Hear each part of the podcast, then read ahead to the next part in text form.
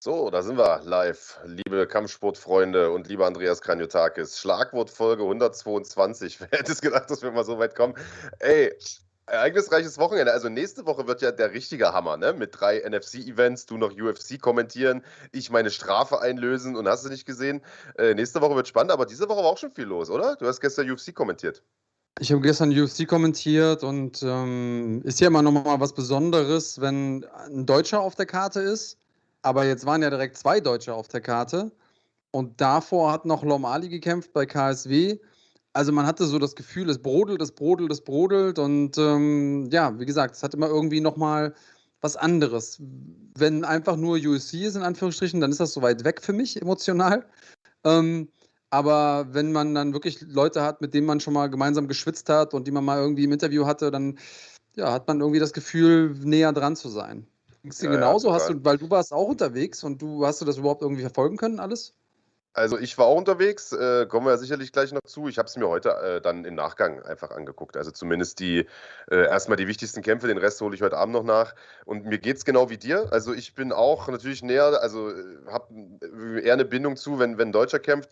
Äh, dass zwei Deutsche kämpfen, ist natürlich ein Luxus, den hätte man sich früher überhaupt nicht. Also zwei Deutsche, ne? Der eine ist natürlich Ami, aber lebt halt in Deutschland und so. Ah. Äh, aber das ist natürlich ein Luxus, den man sich früher äh, gar nicht hätte vorstellen können und so. Und ich kann mich noch erinnern, also ich meine, wenn früher ein Deutscher mal gekämpft hat, mal, was ja nun extrem selten vorkam, dann hat man das ja auch wochenlang abgefeiert und so. Ja. Und äh, jetzt ist das fast schon so ein bisschen auch Normalität geworden, weißt du? Dass, dass halt ab und an mal ein Deutscher da kämpft, finde ich krass. Und dann, aber ja. wenn es dann so ist, und dann bei dem Dustin-Kampf ist mir das extrem krass aufgefallen, die, die filmen in die Ecken und du hörst, du hörst also die, die, Ratschläge von den Ecken ja normalerweise auf Englisch, auf Portugiesisch, auf Russisch, was weiß ich. Und auf einmal hörst du da jemanden Deutsch sprechen. Das ist, so, ja. das ist so ein totaler Kulturschock, finde ich. Ähm, ja, leider lief es ja für die beiden Deutschen, äh, muss man sagen, nicht, nicht so gut gestern in der UFC oder für die eineinhalb Deutschen, wie auch immer man es sagen will. Ähm, weiß ich auch nicht, Alter. Wollen wir, wollen wir mal mit Khalid anfangen? Ähm, ja, klar, also rein chronologisch, äh, UFC-mäßig ist er ja vorne. Ähm, und deswegen lass uns mal anfangen. Wie hast du denn den Kampf erlebt? Also für mich ist ja natürlich immer schwierig, weil äh, sagen wir oft irgendwie kommentieren und gleichzeitig den Kampf so zu 100% einschätzen, ist manchmal schwierig. Ähm, aber ich habe natürlich eine ne Einschätzung dazu. Wie war denn deine Einschätzung? Äh, also erstmal Martin Bartel, willkommen äh, in der Basic-Mitgliedschaft. Äh, Martin gestern yeah, yeah. noch selber gekämpft, aber da kommen wir auch gleich noch zu, äh, heute hier im Chat. Ähm, also vorweg mal, ich finde sowohl Khalid als auch, äh, als auch das den Stolzfuß hatten gestern, das muss einfach mal auch erstmal gesagt werden und auch gewürdigt werden beinharte Gegner vor der Brust. Das muss man sagen. Äh, Dustin, kommen wir gleich noch zu, äh, einen der besten Grappler seiner Generation. Und Khalid Taha mit Sergei Morozov einen extrem, einen extrem starken Kämpfer. Und ich glaube, Bisping hat es gestern auch in der Übertragung gesagt. Der meinte, dieser Kerl wird in dieser Gewichtsklasse mal noch ein richtiges Problem werden für viele Leute an der Spitze, weil der nämlich äh, gelernt hat, zusätzlich zu seinem extrem starken Ringen, äh, auch noch äh, an seinem Striking zu feilen. Hat gestern mhm. im Stand gegen, gegen Khalid stellenweise wirklich gar nicht so schlecht ausgesehen, obwohl, ja. und das wissen wir, Rallet einer der besten Striker ist äh, aus Deutschland. Ähm, wir wissen natürlich, Rallet hat immer schon so ein bisschen, oder nicht Probleme, aber er hat noch nie gern vom Rücken aus gearbeitet. Ich finde, er hat da massiv dran gearbeitet, das hat man gemerkt. Ich fand, in der ersten Runde war er sehr, sehr aktiv vom Rücken aus, hat versucht, Submissions zu holen, ich meine, einen Armbar zu holen. Äh, das hat mir extrem gut gefallen ab der zweiten Runde war er dann nicht mehr so aktiv vom Rücken aus. Ich weiß nicht, ob da ein bisschen die Frustration dann eingesetzt hat oder ob das auch vom Energiemanagement her dann schwierig war. Es ist ja extrem schwer, immer wieder von unten zu versuchen zu scramblen und so. Äh, ja, sehr, sehr schade für, für Rallet. Es tat mir leid für ihn. Ich fand, er sah im Stand also aus wie, äh, also völlig erste Sahne. Äh, die Bewegung schnell rein, raus. Das sah wirklich, wirklich gut. Die Kicks knallhart. Ähm, aber Molotov hat es natürlich strategisch extrem gut gemacht. Er hat ihn immer wieder runtergenommen äh, und, und da kontrolliert. Er hat ihm einfach einen sehr frustrierenden Kampfstil aufgezwungen.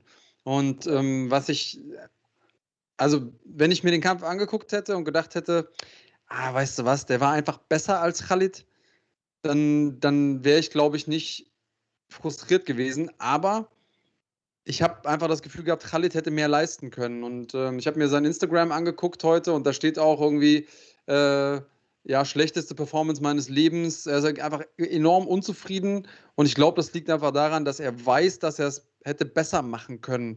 Und das bedeutet nicht, dass ich finde, dass er da irgendwie gegen einen schlechten Mann verloren hat oder dass er einen schlechten Kampf gemacht hat. Ich hatte die ganze Zeit das Gefühl, er kann das besser. Und aus welchem Grund auch immer hat er es nicht geschafft, seine PS auf die Straße zu bringen. Und das ist eigentlich das, worüber ich mich so am meisten geärgert habe. Ich sehe in deinem Gesicht, du stimmst mir nicht zu. Äh, jein, also natürlich geht es immer besser, klar, das, also logisch. Äh, und, und, natürlich hätte man es hätte an, an manchen Stellen besser machen können, äh, aber ich, also ich, ich stimme, also ich stimme ihm nicht so ganz zu, wenn er sagt, schlechteste Performance meines Lebens. Ich will nicht damit sagen, es gab schon schlechtere, aber ich fand die Performance nicht so schlecht, wie er es jetzt selber äh, da geredet hat. Natürlich ist eine Niederlage aber frustrierend. Also ich kann da schon verstehen, dass er sowas sagt. Ich fand es nicht so schlecht.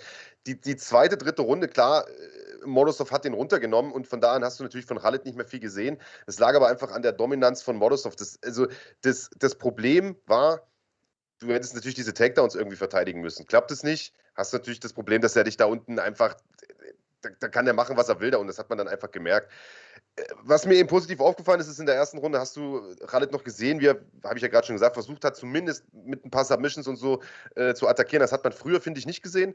Äh, das hat mir gut gefallen äh, er muss einfach weiter daran arbeiten, diese Takedowns zu stoppen. Aber das ist ja nun, äh, also mehr als leichter gesagt als getan äh, gegen ja. so einen starken Gegner. Das heißt, ich würde mich jetzt hier nicht hinstellen und sagen, üb mal weiter Takedowns, weil das ist, also das hat er mit Sicherheit äh, bis, also nee. ohne Ende gemacht in der Vorbereitung. Genau. Von daher, ich finde, man kann ihm da keinen Vorwurf machen. Er hat einfach gegen einen starken Gegner verloren. Ja, also ich, ich sehe einfach, also ich sehe es wie du. Ähm, er hat, äh, hat gegen einen starken Gegner verloren und wir kommen mal gleich hier auf, auf das, was ihr euch da im Chat gerade ähm, ähm, gebt mit äh, deutschen Kämpfern und so. Wir haben ja häufig, häufig die Diskussion, weil es eben heute im Thumbnail steht, äh, werden wir da auch vielleicht gleich nochmal kurz drauf eingehen. Ähm, ich will nur kurz den Gedanken zu Khalid zu Ende bringen und zwar, die Takedowns, okay, war klar, dass er gegen jemanden kämpft, der gute Takedowns hat. Ähm, Morozov hat ja auch in der ersten Runde gar nicht so viel probiert in Sachen Takedowns. Ähm, Khalid hat ihn einmal ganz gut äh, davon abgehalten, so, so habe ich es in Erinnerung.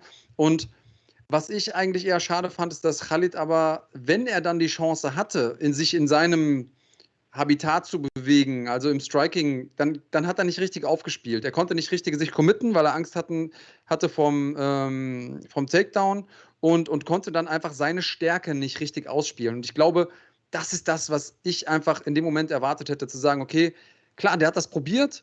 Äh, also das Herz kann man ja Khalid sowieso nie absprechen. Aber ich glaube, er hätte einfach noch andere Mittel und Wege gehabt, technischer Natur, sich Öffnungen zu schaffen und Morozov zu stellen und Winkel zu schneiden. Und das hat einfach hm, so ein bisschen gefehlt. Und ich glaube, deswegen ist er auch frustriert. Deswegen sage ich ja, ähm, ich sehe Morozov als einen bärenstarken Typen an, aber ich glaube einfach, Khalid hätte ihn schlagen können. Und zwar nicht mit irgendeinem Lucky Punch und nicht mit irgendeinem äh, komischen Freak-Ding, sondern rein technisch. Und ich glaube, das weiß er. Und deswegen ist er so enttäuscht. Und ich glaube, das hat er gespürt gestern. Dass, da, da war ein Unterschied, aber der Unterschied war nicht so groß, dass er nicht mit der richtigen mit dem richtigen Mindset oder mit dem richtigen Gameplan oder was immer das war, das weiß ja am Ende des Tages immer nur der Kämpfer selbst, ähm, den, den Kampf hätte nach Hause schaukeln können. Und das sind die schlimmsten Kämpfe.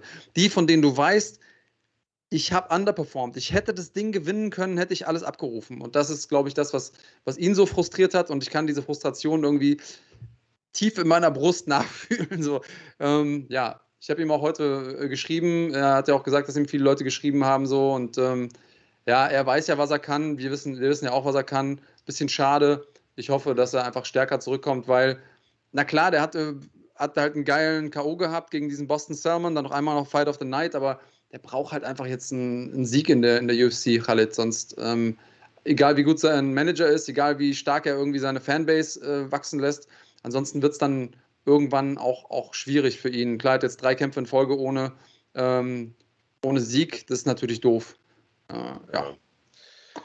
Absolut. Also ich äh, möchte da gar nicht widersprechen. Ich, äh, ich sage nur, ich glaube, man muss nach so einer Performance auch die guten Seiten rausziehen. So, das, das wird er auch machen müssen. Er kann sich ja jetzt nicht mhm. hinsetzen und nur sagen, war alles scheiße. Ähm, ich finde zum Beispiel in der dritten Runde, äh, da haben sie ihm ja in der Ecke auch nochmal gesagt, oder vor der dritten Runde, pass auf, Alter, du brauchst jetzt ein K.O. Äh, und das hat er, also finde ich, schon versucht. Er ist nach vorn gedrückt, hatte auch die, die, mhm. die Kondi noch, das zu machen, hat es nochmal versucht, aber wurde dann halt wieder runtergenommen. Und äh, ja, Khaled muss, äh, ja, klar braucht er einen Sieg. Ist, äh, mhm. ist aber natürlich auch gerade in der Gewichtsklasse und so weiter ähm, alles, alles nicht so einfach, Mann. Ich drücke ihm die Daumen.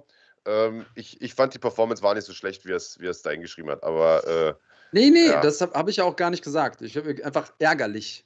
Weißt du, ja, also, ärgerlich, wenn du alles gibst und, ja, ja. und, alles abrufen kannst und verlierst am Ende, weil der andere besser war, ist es nicht ärgerlich. Dann war's, hast halt gegen den besseren Gegner gekämpft. Aber wenn du weißt, ich hätte es machen können, das ist ärgerlich. So. Und das ist keine schlechte Performance, bei weitem nicht, aber einfach ärgerlich, weil ich ihm das einfach zugetraut hätte. Äh, bevor wir es vergessen, Gregor Zange, willkommen hier als äh, Mitglied in äh, Basic, in der Basic-Mitgliedschaft, damit natürlich auch unter anderem nächste Woche äh, das lange NFC-Wochenende ähm, für dich am Stissel. Und ja, wir haben nochmal diese Diskussion rund um die Frage, wer ist denn jetzt eigentlich ein deutscher Kämpfer? Was sind deutsche Kämpfer? Was müssen die machen? Äh, reicht es, wenn die schon mal drei Brocken Deutsch gesprochen haben? Äh, reicht es, dass die mal in Deutschland waren? Äh, ich ich biete gerne mal, mal, deutschen, noch mal, mal einen deutschen Schäferhund hatten. Ja, das sind ja so die Klassiker. Ne? Ähm, ich biete gerne nochmal meine, ähm, meine Perspektive dazu an. Und für mich ist, ähm, was den deutschen MMA-Sport angeht, jeder ein Deutscher, der sich mit der hiesigen MMA-Szene identifizieren kann und der so ein bisschen in ihr gewachsen ist. Und ähm, da gehören für mich logischerweise Leute wie Khalid Taha dazu, der nicht nur hier seine ersten Schritte gemacht hat, der in Deutschland lebt, der ähm, ja, hier geboren ist und so weiter und so fort. Deswegen klar repräsentiert er, was die Flagge angeht, sein äh, oder das Heimatland seiner Eltern. Aber finde ich ehrlich gesagt nichts Verwerfliches dran. Und ähm, es hat ja vielleicht auch, äh, da spricht der Soziologe wieder aus mir, auch Gründe, warum Leute die es dann wirklich weiterbringen im Kampfsport, häufig einen Migrationshintergrund haben. Aber das ist ein anderes Thema. Ich glaube, dass äh, wir uns, also was, was hilft, ist zu sagen, nee, die, die sind mir aber nicht deutsch genug. Ähm, weil am Ende sind die, kommen die trotzdem aus unserer Community und aus unserer Szene. Und deswegen kriegen die von mir Support. So einfach ist das. Und Dustin ist ja jemand, der hätte, könnte sich ja auch einfacher in der UFC vermarkten lassen, indem er sagt, ja, ich bin einfach Amerikaner, aber ist zwar da mit der amerikanischen Flagge eingelaufen, aber hat auch gesagt, ich kämpfe aus Germersheim, weißt du, so, das ist. Äh, äh, Germersheim. Germersheim. Aus Germersheim, genau. wie, äh, wie Bruce Buffer gesagt hat. Ja, ähm, ja also, ich meine, die Flaggendiskussion, das steht jetzt auf dem anderen Blatt. Äh, das ist sicherlich immer eine Geschmackssache. Ich fände es auch cool, wenn man irgendwie schon das Land mit repräsentiert oder auf der Flagge zumindest repräsentiert, indem man groß geworden ist, wie auch immer. Aber die Jungs haben ja zum Teil da auch äh, viele, also oftmals einen Grund dafür, die deutsche Flagge nicht äh, hochzuhängen. Die sagen halt, okay, ich habe ohnehin nie Support bekommen ist immer eine Abwägungssache, aber grundsätzlich finde ich die Diskussion, wer ist Deutscher oder wer nicht, einfach total müßig so, weil irgendjemand hat es ja hier im Chat auch geschrieben, so, der kommt aus der deutschen Szene, der trainiert hier seit Jahren. Äh, die, viele von den Jungs, bei denen das da angezweifelt wird, sind hier, sind hier geboren. Also da, da, stellt sich die Frage ja überhaupt nicht. Äh, mhm. deswegen mhm. finde ich die Diskussion auch einfach bescheuert. So. Äh, ich ja. habe auch keinen Bock, da immer wieder drauf rumzureiten. Äh, letztlich ist es auch Latte. So. Und ich finde, die Amis haben da zum Beispiel äh, eine etwas lockerere Einstellung, weil äh, bei denen funktioniert, das hat ja Dana White letztens auch gesagt, bei dem funktioniert es zum Beispiel auch, wenn der irgendwo nach Iowa kommt, kann er einen Russen und einen Brasilianer in den Hauptkampf stellen und die feiern das halt trotzdem ab. Natürlich hast du zu einem Heimkämpfer, wir haben das ja eingangs auch gesagt, zu einem heimischen Kämpfer, zu einem deutschen Kämpfer immer eine andere Beziehung, ganz klar, aber die hat man ja zum Teil auch deshalb, weil, weil man deren Weg so lange begleiten konnte und so, finde ich, weißt du? Genau. Ja. Und weil man weiß, wo die herkommen und so weiter. Und das ist also, und, und da ist es ja dann völlig müßig, ob der jetzt, äh, ob der jetzt Khalid heißt oder Fritz so. Also von daher, mhm. ja, finde ich die Diskussion auch ein bisschen sinnlos. Und irgendjemand hat ja hier auch geschrieben, äh, wenn er gewinnt, ist er Deutscher, wenn er verliert, nicht. So nach dem Motto, das, äh, bei uns ist es erstmal so, jeder, der auch nur ansatzweise hier mal eine Trainingseinheit gemacht hat, der wird dann direkt zum Deutschen, weil wir froh sind über jeden, der, der in der UFC was reißt. Und das beste Beispiel ist ja eigentlich das, den Stolzfuß, der, wo wir immer wieder sagen, heute kämpfen zwei Deutsche, obwohl das sind überhaupt kein Deutscher ist. Jemand, der ist in Amerika geboren, lebt jetzt auch wieder mehr oder weniger zumindest so ein bisschen da ab und an mal in Amerika. Der ist durch und durch Amerikaner, aber der wurde jetzt quasi eingedeutscht. Aber ich glaube, da hat er auch gar nichts gegen. Nee, und deswegen lass uns da gerne einen Deckel drauf machen äh, auf die Diskussion. Ähm, ich glaube, das haben wir, haben wir zu Genüge jetzt behandelt. Ähm, ja, das Ding ist, äh, du bist ja klassisch derjenige, der gegen die Deutschen tippt beim Tippspiel. Äh, jetzt ist das Tippspiel vorbei. du hast, du hast ja so, ähm, du hast ja ähm, schon eben angesprochen, dass ähm, du deine Strafe nächstes Wochenende einlösen darfst. Ihr habt nämlich abgestimmt. Nächste Woche ist das große NFC-Wochenende. Ähm, da wird es eine Straftrainingseinheit geben. Habe ich mir was Schickes für ausgedacht für Kotzt dich. mich richtig an. Kannst du dich freuen? 100 Pro wird das die letzte Scheiße, Alter. An diesem verkackten Wochenende, wo ohnehin schon, wo, wo, ohnehin schon, äh, wo ohnehin schon auf dem Stress ist, auch noch diesen Dreck mit rein, Alter. Und hundertprozentig hast du dir die letzte Scheiße ausgerechnet. Ich kotze das jetzt schon im Strahl. Total schön. Also wirklich, ich freue mich da schon die ganze Zeit drauf. Kann ich mir ähm, vorstellen. Und für, und für alle Leute, alle Leute, die ähm, aber trotzdem gerne tippen wollen und die das abfeiern, ähm, äh, bei Kampftipps könnt ihr weiter mittippen und ja. äh, ihr tippt äh, UFC und NFC mit. Ähm, also un unter nfc.kampftipps.de könnt ihr mittippen äh, auf UFC und auf NFC und könnt Tickets gewinnen für die NFC. Das heißt also, ihr macht das, wo, wo ihr Bock drauf habt, gegeneinander tippen und ähm, wenn ihr ein bisschen Glück habt, dann gewinnt ihr auch äh, Tickets für die NFC. Das heißt, äh, das ist schon mal für all die Leute, die und da gibt es ja wohl einige von, so ein bisschen traurig sind, dass wir unser Tippspiel nicht mehr haben. Zumindest im Moment. Wer weiß, vielleicht, äh, vielleicht holen wir es ja nochmal zurück äh, on Popular Demand. Aber im Moment ist es ja nicht so. Und ähm, ja, ich würde sagen, wir haben noch einen zweiten Deutschen zu besprechen, bevor wir auf den Rest der Karte eingehen, oder? Ja, ja, Tippspiel wird sicherlich mal irgendwann wiederkommen, so vielleicht so als One-Shot, weißt du, wenn mal eine große Veranstaltung ist, dass wir da mal ja, die Maincard tippen und dann muss der Verlierer dann aber wirklich Sackhaare rauchen oder was weiß ich. Äh, genau, der zweite Deutsche, Dustin äh, Stolzfuß, für den äh, lief es leider auch nicht so gut und bei ihm trifft im Prinzip eine ähnliche Erklärung zu, finde ich, wie bei dir, Big Daddy. Es war auch sehr, sehr ärgerlich, äh, denn äh, ich finde, auch er hätte durchaus das Zeug gehabt, ähm, Rodolfo Vieira zu schlagen. Wenn du mich vorher gefragt hättest, weil ja auch einer hier schreibt, ich bin der 31er für deutsche äh, MMA-Kämpfer, weil ich gegen die tippe. Also wenn ich jetzt die Wahl gehabt hätte, äh, auf welchen der beiden Deutschen, in Anführungsstrichen, tippe ich denn? Dann hätte ich wahrscheinlich Dustin äh, eher zugetraut, einen Sieg zu holen, weil ich, wie gesagt, den Mordosov, ich kannte ihn schon zu Russland-Zeiten, äh, extrem stark einschätze. Und Rodolfo Vieira brauchen wir uns nicht zu unterhalten, ja. Mehrfacher ADCC-Champion, BJJ-Weltmeister, weiß der Fuchs, einer der besten Grappler. Aber der wurde in seinem letzten Kampf halt einfach entblößt, so, ja, von einem relativ unbekannten Kämpfer. Äh, und deswegen dachte ich mir, Mensch, Dustin ist selber nicht, nicht verkehrt am Boden. Äh, ich bin jetzt nicht davon ausgegangen, dass er den Vieira submittet, aber ich dachte mir schon so, dass er äh, gar nicht in die, also vielleicht, also einfach diese, dieses Submission-Battle vermeiden kann, indem er einfach defensiv grappelt und das Ding im Stand hält und ihm da zusetzt. Und das hat er ja am Anfang auch gut äh, gemacht und, und auch versucht. Aber Vieira war überraschend gut im Stand, Alter. Hm, ja, und ich glaube, dass man, man, man ist ja immer so viel wert wie sein letzter Kampf, sagt man ja so schön.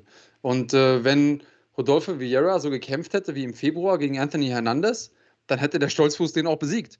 Aber der hat sich einfach weiterentwickelt und irg irgendwie ist ein Schalter umgegangen in seinem Kopf. Ich glaube, das größte Ding war der Jab. Der Jab war schnell, der war präzise, der war unglaublich ähm, gut getimed und damit hat er Dustin immer und immer wieder Nadelstiche versetzt. Dustins Gesicht sah ja richtig blutig aus ähm, und auch nicht erst am Ende. Mm, und ich glaube, das hat Dustin auch so ein bisschen überrascht. Der hat gut mitgehalten, klar. Die erste Runde war also wahrscheinlich auch seine beste so in dem Kampf. Und das Ding am Ende, ja, das Ding am Ende, da ist er einfach, da ist er einfach dem, äh, dem, dem Haifisch irgendwie ins, ins Becken gesprungen. So, da, das, diese Transition bekommst du halt auch nur hin, wenn du auf absolutem Elite-Level bist. Das können vielleicht im ganzen MMA drei Leute. So, und Rodolfo Vieira ist einer davon, der witzigerweise nachher noch, das ist ja das Schöne, wenn man, ähm, wenn man in Deutschland bei, bei The Zone guckt, ähm, kriegt man ja manchmal Sachen mit, die die Amis gar nicht sehen, weil die Amis dann zwischendurch in der Werbepause sind. Und Rodolfo Vieira ist danach zu Dustin gegangen, hat, hat gesagt, ey, ich hatte Angst vor deinem Jiu-Jitsu. Ähm, und das glaube ich ihm auch tatsächlich, weil Dustin auch wirklich gef gefährlich gew geworden wäre, hätte er es geschafft, Vieira müde zu machen. Und das hat er aber nicht geschafft. Und das ist so ein bisschen ähm, für mich darauf zurückzuführen, dass Vieira es geschafft hat, Dustin einen guten Standkampf abzuringen und sehr, sehr, ähm, sehr, sehr geduldig war bevor er den Takedown gesucht hat, bevor er den Bodenkampf gesucht hat und dann einfach eiskalt zugeschlagen hat, als sich die ähm, Gelegenheit äh, bot und auch einfach konditionell viel fitter war als noch im Februar. Also der hat auf jeden Fall noch mal ein paar Veränderungen vorgenommen und witzigerweise habe ich auch davor mir dieses, ähm, diese Analyse angeguckt von den Kollegen da in, ähm, in den USA. Da stand, äh, saß zum Beispiel, zum Beispiel Michael Chandler und ähm, ja, ich weiß gar nicht, wer, wer, noch da war, aber einer von den anderen Broadcastern da und die haben beide gesagt, dass sie auf Dustin setzen in dem Kampf. Interessanterweise. Also, der hatte schon eine realistische Chance, weil man ja davon ausgehen muss immer, dass man denselben Vieira sieht wie, wie eben im letzten Kampf, aber das war er einfach nicht. Und ähm, Dustin trotzdem solide Leistung, aber auch da, zweiter Kampf in der UFC, zweite Niederlage. Ah, und jetzt steht er natürlich irgendwie auch so ein bisschen mit dem Rücken zur Wand. Ja, also äh, ich sehe es wie du, Vieira konditionell wesentlich besser. Man muss aber auch sagen, also das war ja nun im Prinzip das, der Grund, warum er seinen letzten Kampf, also der letzte Kampf ist wegen zwei Dingen verloren gegangen. Er hat im Stand keine Schnitte gesehen und er war konditionell eine Katastrophe. Und wenn du daraus nicht die nötigen Schlüsse ziehst, dann hast du natürlich an der Spitze auch nichts verloren. Rodolfo Vieira hat, Rodolfo Vieira hat das getan. Äh, und äh, das, das, das war natürlich auch zu erwarten, dass er besser auftritt als beim letzten Mal. Aber so viel besser, das fand ich schon echt, äh, das fand ich schon echt überraschend. Nichtsdestotrotz, irgendjemand hat das hier im Chat gerade geschrieben, wenn das über die Zeit gegangen wäre, hätte Dustin das vielleicht sogar reißen können. Denn mm. ich finde, Dustin hatte in der dritten Runde nochmal einen schönen Sweep gehabt, als er eigentlich schon unten war. Äh, Vieira hat ihn runtergenommen, dann hat er ihn nochmal gesweept, war schon so ein bisschen am Aufstehen. Und dann gab es aber einfach diesen, du hast es gerade angesprochen, diesen mega flinken Backtake im Stand, Alter. Das war, das war wie so ein, äh, das, das, das, das, ich, da muss ich auf die Zeitlupe nochmal warten, um mir das dann mhm. nochmal überhaupt zu checken. Das war so krass. Und ich bin bei dir, das, das können die wenigsten und auf sowas kannst du dich natürlich auch nicht vorbereiten. Und äh, ich, also wir sagen es ja immer wieder, äh, MMA ist nicht Grappling so, das ist, das ist nicht ADCC, das ist nicht BJJ oder was, aber das eine oder andere kannst du natürlich trotzdem definitiv mitnehmen und das hat Vieira hier getan und hat, hat das denn da einfach in so einer Schlussphase, wo beide auch schon ein bisschen müde wurden, einfach überrumpelt, das muss man sagen. Ich meine, der Choke mhm. war ja auch sofort drin äh, und, und auch sofort super eng, äh, keine ja. Chance. Äh, dementsprechend sehr, sehr schade für Dustin. Ähm, aber gegen einen, gegen einen Weltklasse-Gegner, Alter, muss man, muss man einfach genau. sagen.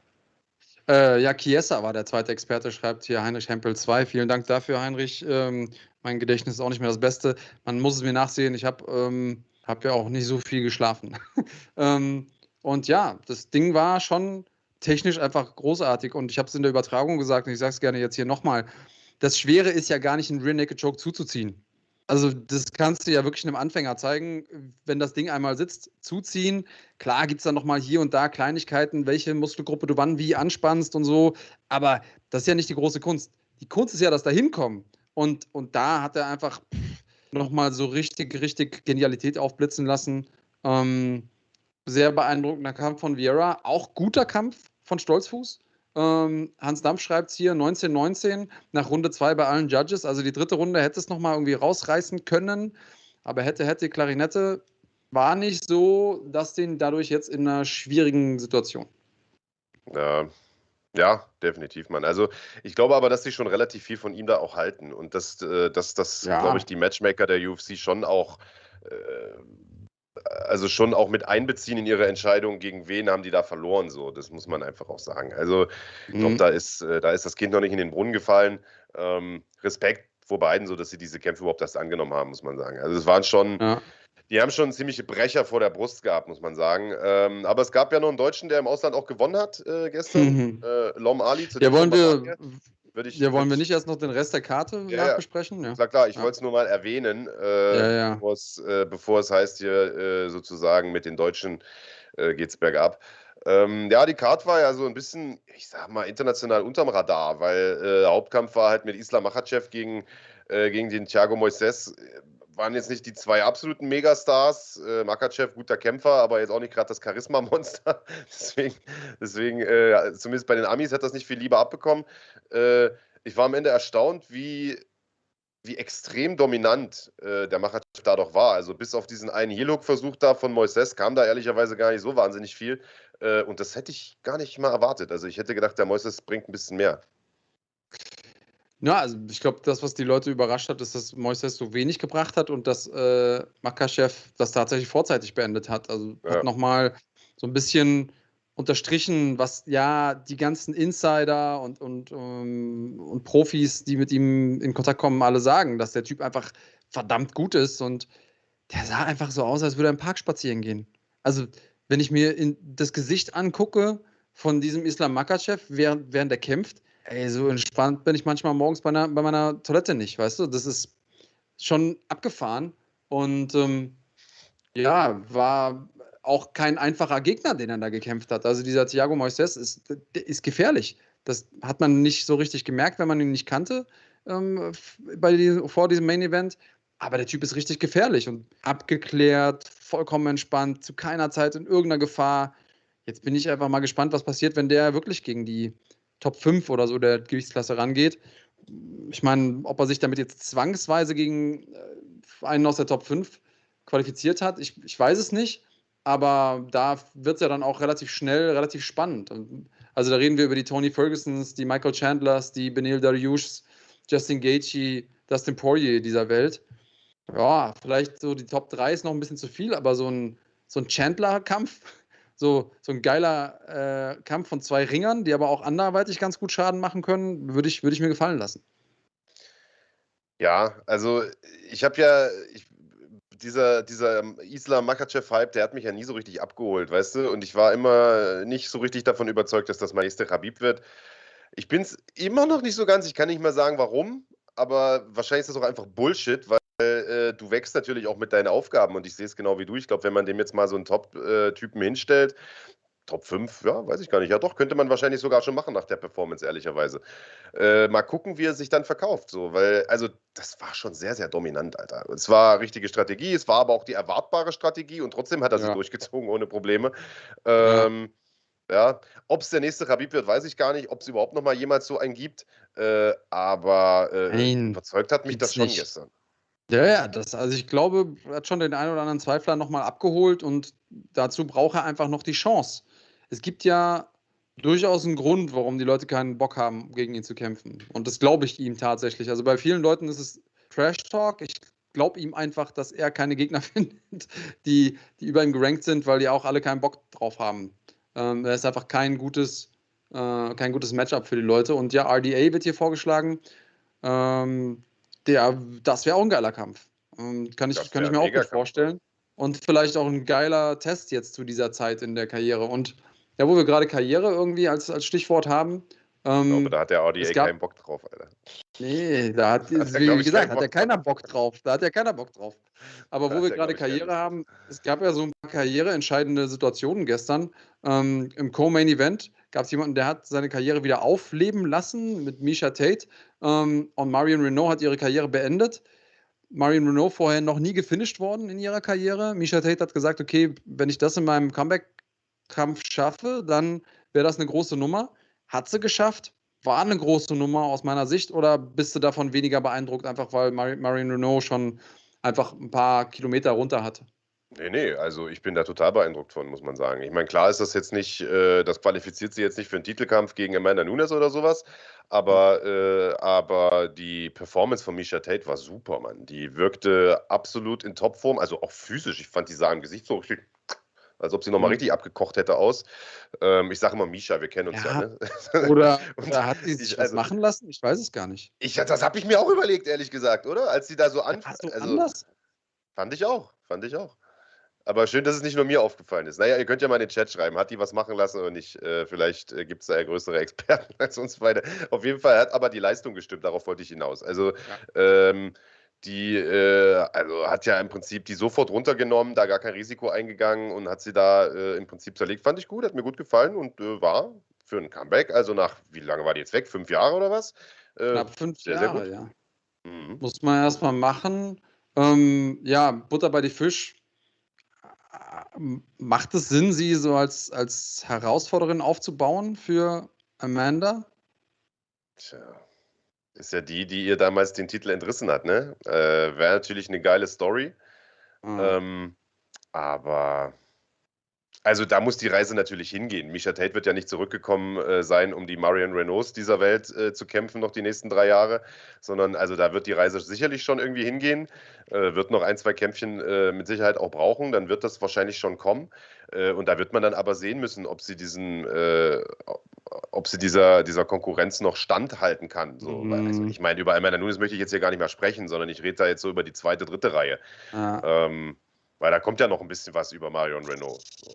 Ja, ja, klar, zum Glück, aber man kann es ja trotzdem mal perspektivisch irgendwie anpeilen. Ähm, ja, keine Ahnung, so eine. Äh, wen würdest du denn, wen, wen würdest du denn entgegenstellen? Tja, gute Frage. Eigentlich bist du ja unser Matchmaker. Ähm, erstmal mir die, die Mädelsliste angucken, da bin ich ja immer nicht ganz so firm. Äh, ja, weiß ich gar nicht, ehrlich gesagt. Also, das wäre natürlich dann schon doch direkt ein großer Sprung, wenn man dann sagt, man macht, weil das einer hier im Chat fordert, man macht da einen Holly Home Fight nochmal äh, oder sowas.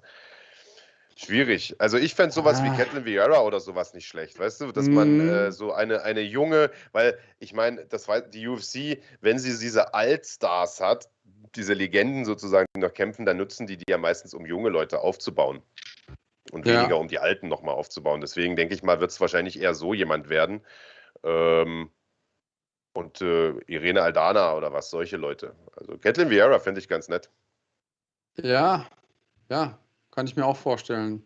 Ähm, ist komischerweise auch der Name, an dem es irgendwie bei mir hing jetzt gerade, als ich über die Liste geguckt habe. Ähm, schauen wir mal, wie die UFC diese Karten spielt. Äh, ein alter Kumpel von mir hat gestern äh, ziemlich gut auf den Sack bekommen. die Sprache ist von Who the fuck is that guy? Jerry Stevens. Der äh, wurde von Matthäus Gamrot äh, ja, komplett deklassiert, äh, auf den Boden geholt, hat dann versucht, irgendwie mit dem Kimura-Sweep anzugreifen und ähm, ja, wurde dann seinerseits mit dem Kimura gefinisht und er hat es danach auch gesagt zu Gamrot, ey, keiner kriegt mich mit diesem Ding. Gamrot hat es geschafft. Also, ja, ziemlich, äh, ziemlich abgefahrenes Ding. Unterstreicht auch nochmal, aus welchem Holz der ge geschnitzt ist. Hat jetzt in seinem dritten UFC-Kampf den dritten Bonus abgeräumt, der Gute. Kann man mal machen. Wo kennst du den Jeremy Stevens denn her, Andreas? Sag bloß, du warst mal da in San Diego. Ich habe mal viel in San Diego trainiert, genau richtig. Aber Jeremy ist auf jeden Fall einer der, der nettesten Dudes, die du so auf den Matten dieser Welt treffen kannst. Ähm, falls ich das auch einer der toughsten, auch einer der ah. toughsten Dudes, Mann. Also das ah. muss man ehrlicherweise mal sagen, ja. Und äh, der Gamrot hat den da gestern auseinandergenommen, als wäre es als wär's ein kleiner Snack, Alter. Also ich habe schon vorher darauf getippt, dass Gamrot gewinnt. Ich glaube, der war auch bei den Buchmachern also deutlicher äh, Favorit und so.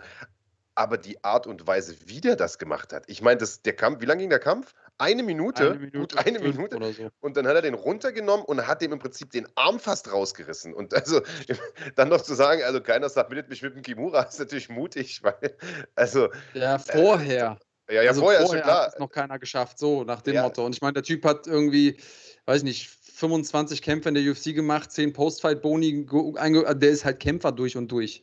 Ja. Ähm, das muss man trotzdem erstmal machen, auch wenn er so fair muss man sein, schon ein bisschen über den Zenit ist und auch mit dem Rücken zur Wand steht jetzt mit, ich weiß gar nicht, fünf, fünf Niederlagen aus den letzten sechs Kämpfen und das andere war ein No Contest. Also, boah, ähm, an dem halten sie auch nur fest, weil er einfach so viel, so viel Historie hat. Ähm, und vielleicht, bevor wir die Karte abhaken, einen Kämpfer, den ich einfach nur mal rausstreichen möchte, Daniel Rodriguez. Alter, immer wenn ich den Typen sehe, beeindruckt der mich unglaublich, selbst wenn er verliert und die Niederlagen, die der hatte, waren ja alle so knapp ähm, und so, ich weiß nicht, ich glaube, der Typ ist zwar schon 34, aber der kämpft bald nicht mehr auf der Undercard, glaube ich. Ja, ja, definitiv. Definitiv. Ähm, tja, tja, war eine interessante Veranstaltung. Für die Deutschen lief es, wie gesagt, nicht ganz so gut, aber das war ja der Aufhänger, äh, auch jetzt äh, sozusagen von der Sendung, zumindest ähm, sozusagen auf dieser Seite des Atlantiks lief es ein bisschen besser für unsere internationalen Kämpfer, beziehungsweise äh, namentlich für Lom Ali SGF, der sein KSW-Debüt gegeben hat. Ähm, also KSW muss man sagen, rüstet ganz schön auf, Alter, was Deutsche angeht und so weiter. Und äh, man muss auch sagen, äh, einige der Deutschen verkaufen sich da wirklich gar nicht so schlecht. Wenn wir mal gucken, Max Koga, Eckerlin gewonnen, äh, Abus haben wir dort noch mit am Start. Äh, also da es geht einiges und Lom Ali, muss ich sagen, hat da ja mal ein Debüt also nach Maß hingelegt, um es mal, mal vorsichtig zu sagen. Ja, er selber fand es nicht so toll, aber das können wir uns ja gleich mal im, im Interview anhören, wie er dazu stand. Ähm, das ist halt typisch Kämpfer. Die finden immer was zu kritisieren an ihrer eigenen Leistung. Ähm, ich weiß nicht, sind wir schon ready to roll, was das Interview angeht? Wir haben nämlich äh, die Ehre gehabt, mit ihm noch kurz zu sprechen heute nach seinem Sieg gestern. Tja, wir können das theoretisch raushauen. Äh, ja. Oder wollen wir, vorher noch Werbung wollen wir vorher noch Werbung machen? Weiß ich nicht. Wollen wir erst Werbung machen? Komm, kleiner Cliffhanger. Machen wir einmal kurz Werbung und dann krieg, kriegt ihr das Interview. Okay.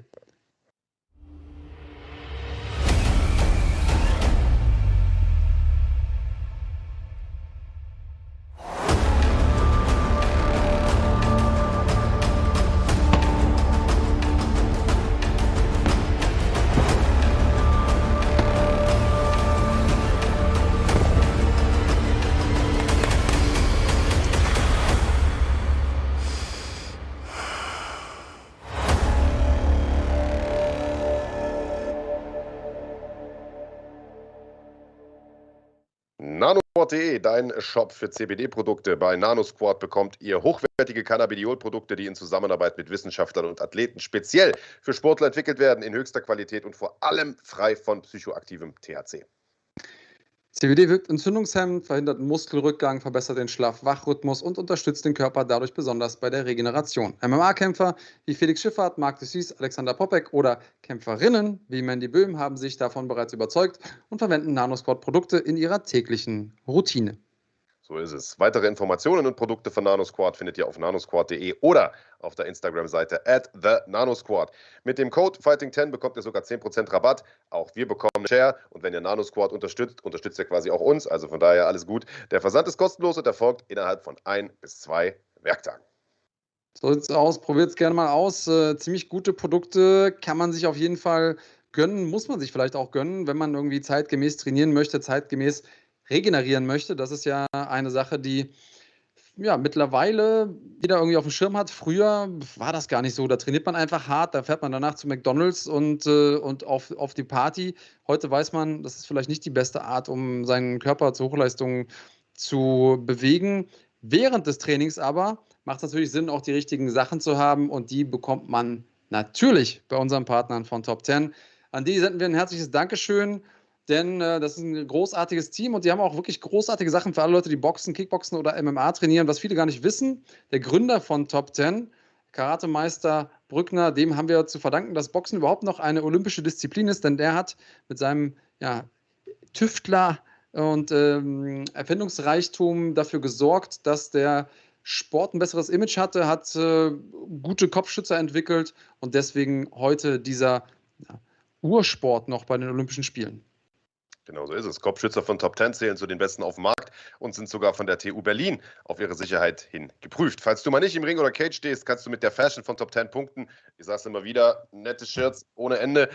Äh, aber auch Fitnesszubehör gehören ebenso zur Grundausstattung von Top 10 wie hochwertige Boxsäcke und erstklassige Ausrüstung für den Breiten- und Leistungssport. Das WhatsApp. Äh, weitere Informationen über Top 10 und viele tolle Angebote der Trendmarke findet ihr natürlich unter top10.de. Einfach reinklicken und nach Lust und Laune shoppen. Damit die Kasse hinterher stimmt, kannst du hier einfach mit dem Code Fighting10, also Fighting und dann die 10 als Zahl, glatte 10% Rabatts einstreichen. Ihr habt was davon, wir haben was davon, Top 10 hat was davon. Win, win, win. Also direkt nach dem Podcast ab auf top10.de. Du bist also damals nach dem Training immer direkt zu McDonalds oder auf die Party oder was? Das erklärt natürlich einiges. Mich wollte ja keiner auf seiner Party haben, weil ich, weil ich mal nur über irgendeinen Ökokram reden wollte.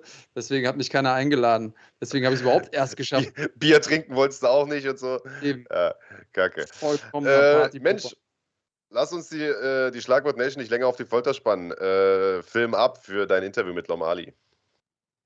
Lom, wir haben uns super lange nicht gesprochen, was ich extrem schade finde, weil wir eine Zeit lang echt viel miteinander zu tun hatten, aber dann dies, das, Leben äh, hin und her. Und äh, deswegen meine allererste Frage. Wie geht's dir? Uh, mir geht's gut, Andreas. Mir geht's sehr gut. Ich bin noch hier in Warschau im Hotel. Im Hotel. Mhm. Äh, wie geht's dir? Gut, ja, ist eine anstrengende Zeit. Äh, irgendwie Corona ist noch nicht vorbei, aber es fühlt sich irgendwie so an, als, als wäre es vorbei. Und ähm, langsam fangen ja die Veranstaltungen wieder an. Das war eine Zeit lang eine richtige Katastrophe. Und davon, mhm. ähm, dass sie wieder anfangen, hast du jetzt gerade profitiert. Du hast es gesagt, du bist noch in Warschau. Du hattest gestern dein KSW-Debüt. Erstmal danke, dass du dir so kurzfristig die Zeit genommen hast. Ähm, sag mal, wie, wie sind so deine Eindrücke jetzt einen Tag nach dem Event? Ah, wie sind die Eindrücke? Also KS kann und eigentlich bin ich ja angekommen, Vertrag unterschrieben. Also Kampf stand schon fest, schon länger. Äh, wir sind angekommen, alles reibungslos verlaufen, Gewicht gemacht, gekämpft und jetzt sind wir halt im Zimmer. Okay, also ein normaler Tag im Büro quasi. Richtig.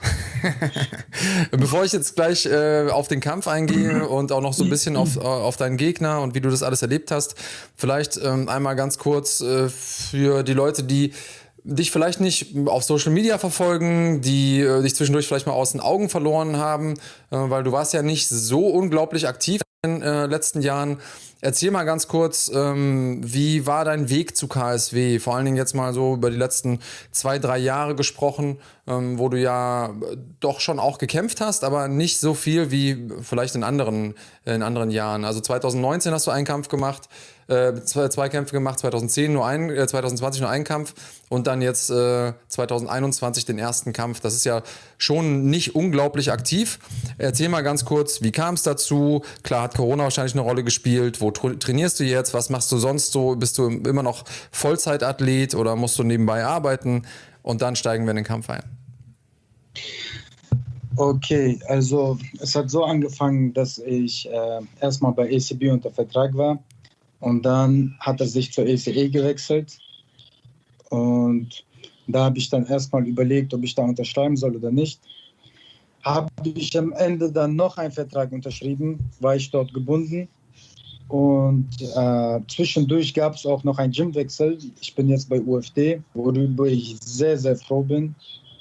Also ich habe ein sehr, sehr gutes Team und gutes Management. Und da, wo ich bei UFD war, hm, habe ich einen Kampf gemacht, hatte danach eine Knieverletzung. Das hat mich ein bisschen rausgeworfen. Und äh, dann war die Option halt da, äh, mein Manager Ivan meinte, entweder warten wir auf UFC, äh, du kannst da vielleicht einspringen oder wir machen bei KSW. Und ich bin ein Kämpfer, ich möchte nicht so lange warten und sonst irgendwas. Ich habe gesagt, KSW war sowieso schon eine der besten Ligen, die ich kannte. Und so haben wir bei KSW unterschrieben. Und gestern war halt mein Debüt. Ja, du hast es äh, gesagt, das ist eine der besten Ligen, die du kanntest. Ähm, jetzt ist ACA, früher ACB, ja auch eine renommierte große Liga, auch wenn sie vielleicht so den, den Mainstream-Fans im Westen nicht so bekannt ist. Gab es nochmal von der Organisation, von dem ganzen Feeling, von der Bühne her einen Unterschied für dich? Nein, es war kein Unterschied, weil letztens, wo ich bei ACA gekämpft habe, haben wir auch quasi in ein Studio gekämpft mit 200 Zuschauern. Das war ja genau diese Corona-Zeit. Dieses Mal äh, bei KSW war es auch im Studio war natürlich alles viel schicker, wie man das von KSW kennt, das, diese Show und so. Mhm. Aber von Zuschauermenge war das so gleich. So ein großer Unterschied war das nicht, aber in der Zukunft wird man schon was davon mitbekommen, weil man weiß ja, wie die Show dort ist. Ja, KSW bekannt dafür, eben auch große Shows zu machen, schöne Bühnen aufzubauen, Riesenlichtshow, großes Drumherum. Ähm, aber für den Einstieg kann man, glaube ich, sagen, besser hätte es nicht laufen können, oder? Ja, kann man so sagen. Ich war anfangs ein bisschen unzufrieden, weil der Kampf mir ein bisschen zu lange am Boden war, aber ich bin trotzdem glücklich darüber. Ein Sieg ist ein Sieg und es war ein vorzeitiger Sieg. Ja. Es ist, es ist alles gut verlaufen. also ich habe mich schon gewundert, denn ich habe mir das ein paar Mal angeguckt. Ähm, es war ein Finish in der ersten Runde. Du hast äh, den Kollegen submitted.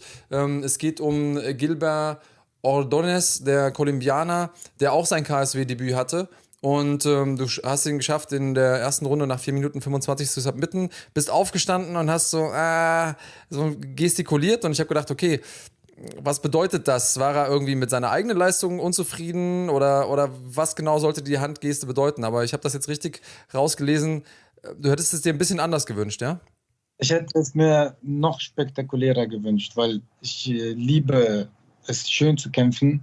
Ich könnte jetzt auch mit jedem ringen, weißt du, und jeden unten halten, aber ich liebe es, schön zu kämpfen. Ich habe den erstmal gut erwischt, dann hat, ist er so ein bisschen wild geworden hat selber angefangen zu clinchen und da ist er so entstanden. Aber ich hätte mir gewünscht, dass es. Ich hätte mir einen besonderen Debüt gewünscht. Weißt du, was ich meine?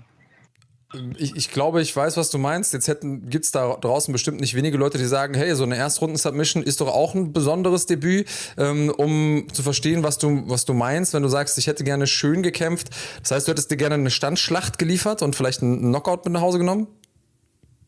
Das wäre im Idealfall, mhm. aber drei Runden guten Standkampf hätte ich auch nichts dagegen. Aber so wie der Kampf verlaufen ist, habe ich auch nichts dagegen. ja, also das scheint ja irgendwie so deine Zeit zu sein. Die letzten äh, drei Kämpfe immer jeweils erste Runde, nach der vierten Minute ein Finish geholt. Äh, bei ACA zuletzt äh, zwei Leute, ähm, einmal in 4 Minuten 21, einmal in 4 Minuten 5 äh, K.O. geschlagen und jetzt mit 4 Minuten 25 eine Submission geholt. Äh, ist das irgendwie die Zeit, in der du dich so ein bisschen eingegroovt hast, auf den Gegner eingestellt hast und die Lücken siehst oder ist es einfach nur Zufall? Das ist nur Zufall. Also wenn man rausgeht und ein K.O. will, funktioniert das meistens nie. Mhm. Ich versuche immer, mich auf drei Runden einzustellen. Es ist eigentlich meistens ein Zufall. Mhm. Man kommt in den Flow rein, man sieht Lücken und danach passiert das. Jetzt äh, bist du bei KSW, du hast eben schon mal angesprochen, es gäbe auch die äh, Möglichkeit, UFC ist irgendwo da draußen im Universum und ähm, dein Manager hat schon gesagt, hey, wenn wir warten und das richtige Timing ab, abwarten, vielleicht schaffen wir es irgendwie, uns da äh, reinzubringen. Ähm, ist das noch eine Option oder willst du erstmal bei KSW bleiben? Also es war so, äh, es war so, dass ich mich verletzt habe abends. Ich habe Kreuzbandriss gehabt und nächsten Morgen bin ich vor Schmerzen aufgewacht, habe ich auf mein Handy geguckt und dann hat äh, der Ivan mir eine E-Mail geschickt, so, ja, halt dich bereit, kann sein, du springst ein. In der UFC? Ja, und ich habe gesagt, Ivan, ich habe, äh, mein Knie geht's gar nicht gut. äh, und dann hab, bin ich zum Arzt gegangen, ist das hintere Kreuzband gerissen.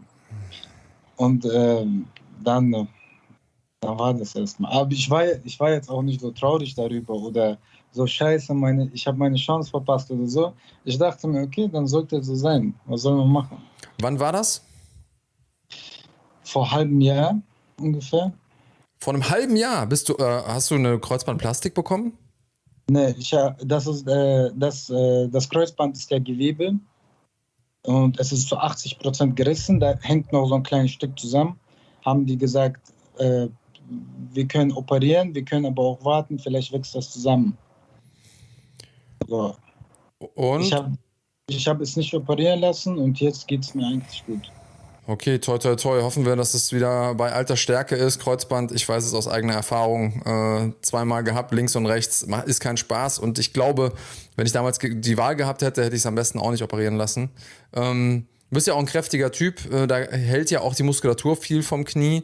Ähm, hoffen wir, dass es weiterhält. Wie geht's ja, weiter? Wo ich bei MRT war, hat die Frau gesagt, ey, dein Bein besteht nur aus Muskeln, haben die gesagt. Hast du dir schriftlich geben lassen? Dann kannst du das zu Hause aufhängen.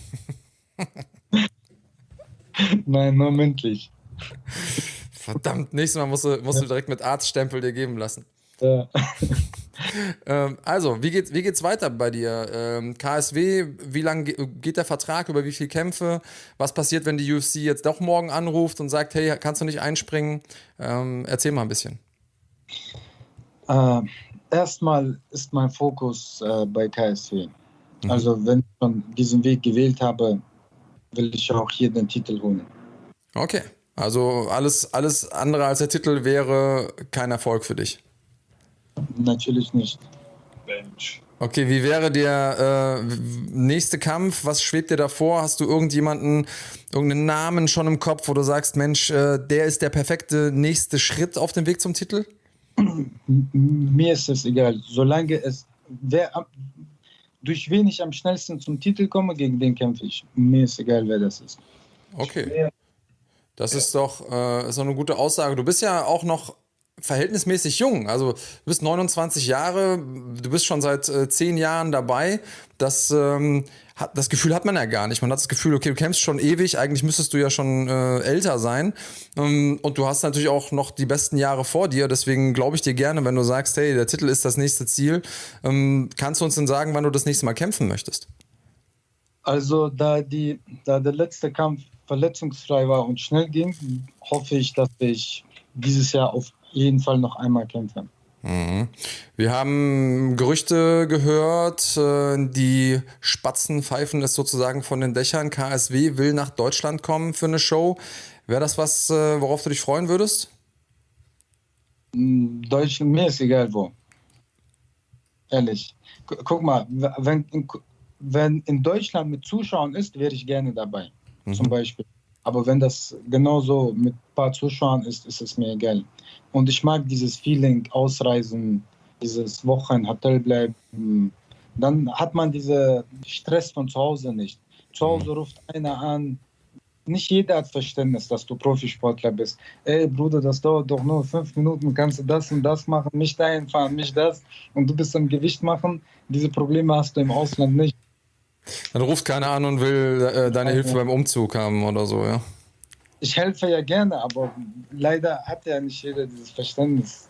Deswegen. Als Profisportler generell muss man ab und zu mal egoistisch sein und das stimmt, nicht jeder versteht das. Ähm, und äh, jeder hat immer das Gefühl, ja, aber nur für mich ganz kurz. Und dann hast du irgendwie 100 Leute, die nur für mich ganz kurz äh, was machen wollen. Lom, hast du irgendetwas, ähm, das dich äh, noch besonders beschäftigt, was dir noch auf dem Herzen liegt? Ansonsten würde ich dich in deinen äh, wohlverdienten Feierabend gehen lassen. Ich meine, du hast ja auch einen großen Tag hinter dir, eine große Woche hinter dir. Ähm, irgendwas, was du noch an die Fans loswerden willst? Ähm, die Bühne gehört dir. Eigentlich nicht. Also ich bin glücklich, dass ich gewonnen habe. Und ja, das war's. Ich möchte mich bei meinem ganzen Team bedanken von UFD an meinen Manager Ivan und Tommy. Also bis jetzt hatte ich äh, nie einen Manager. Also ich hatte schon einen Manager, aber das war auf keinen Fall auf diesem Niveau. Dieses Mal, es ist einfach, also das ist ein anderer Level, wenn du einen guten Manager hast. Das ist alles organisiert, professionell. Alles, was du brauchst, wird gemacht. Ohne Wenn und Aber. Es funktioniert einfach, weißt du? Und ja, ich bin glücklich darüber. Mach kein Auge hier. Und mach kein Auge, sagt Abus. Grüße an den äh, Champion da im Hintergrund, Abus Magomedov. Ähm, ja, dann bist du natürlich wirklich in guten Händen, sowohl managementmäßig als auch eben äh, von der Betreuung her. Aus irgendeinem Grund sehe ich dich jetzt gerade nicht mehr. Ähm, da bist du wieder. Bin ich da? Jetzt bist du wieder da, genau. Äh, Lom, vielen Dank für deine Zeit. Danke, dass du dir einen Tag nach dem Kampf äh, die Zeit genommen hast. Äh, ich weiß, du hast vielleicht auch andere Sachen jetzt im Kopf ähm, oder zu tun. Ich wünsche dir noch eine gute restliche Zeit in Warschau. Ich hoffe, wir sehen dich ganz, ganz bald wieder bei KSW. Vielleicht Klammer auf, hoffentlich, Klammer zu, auch äh, in Deutschland mit Publikum. Das wäre natürlich ein absoluter Traum noch dieses Jahr. Wer weiß, wer weiß, wenn uns die MMA und Corona-Götter gewogen sind, dann ist das vielleicht so. So oder so sollten wir uns ganz bald wiedersehen. Und ähm, ja, ich wünsche dir bis dahin alles Gute. Bleib auf jeden Fall verletzungsfrei und ähm, auf, auf zum Titel. Vielen Dank, vielen Dank. Ich wünsche dir auch alles Gute, Andreas. Us, danke dir. Total lustig. Andreas sieht aus, als wärst es du gewesen, der das Interview gemacht hat, nur auf Crack. Im Geistermodus. Ja, das kommt davon, wenn man um 11 Uhr morgens ein Interview machen kann. Also wir sind ja immer total happy, dass die Fighter sich überhaupt mit uns am Tag nach dem Kampf unterhalten wollen. Die meisten wollen dann einfach ihre Ruhe und, und ziehen sich zurück oder wollen feiern oder wie auch immer. Also dass Lom da überhaupt sagt, hey, hör mal zu, ich quatsch mit euch, super. Aber dann müssen wir uns natürlich auch nach denen richten. Jetzt habe ich natürlich nicht nur Sonntag, sondern auch noch die Nacht durchkommentiert bis morgens um sieben.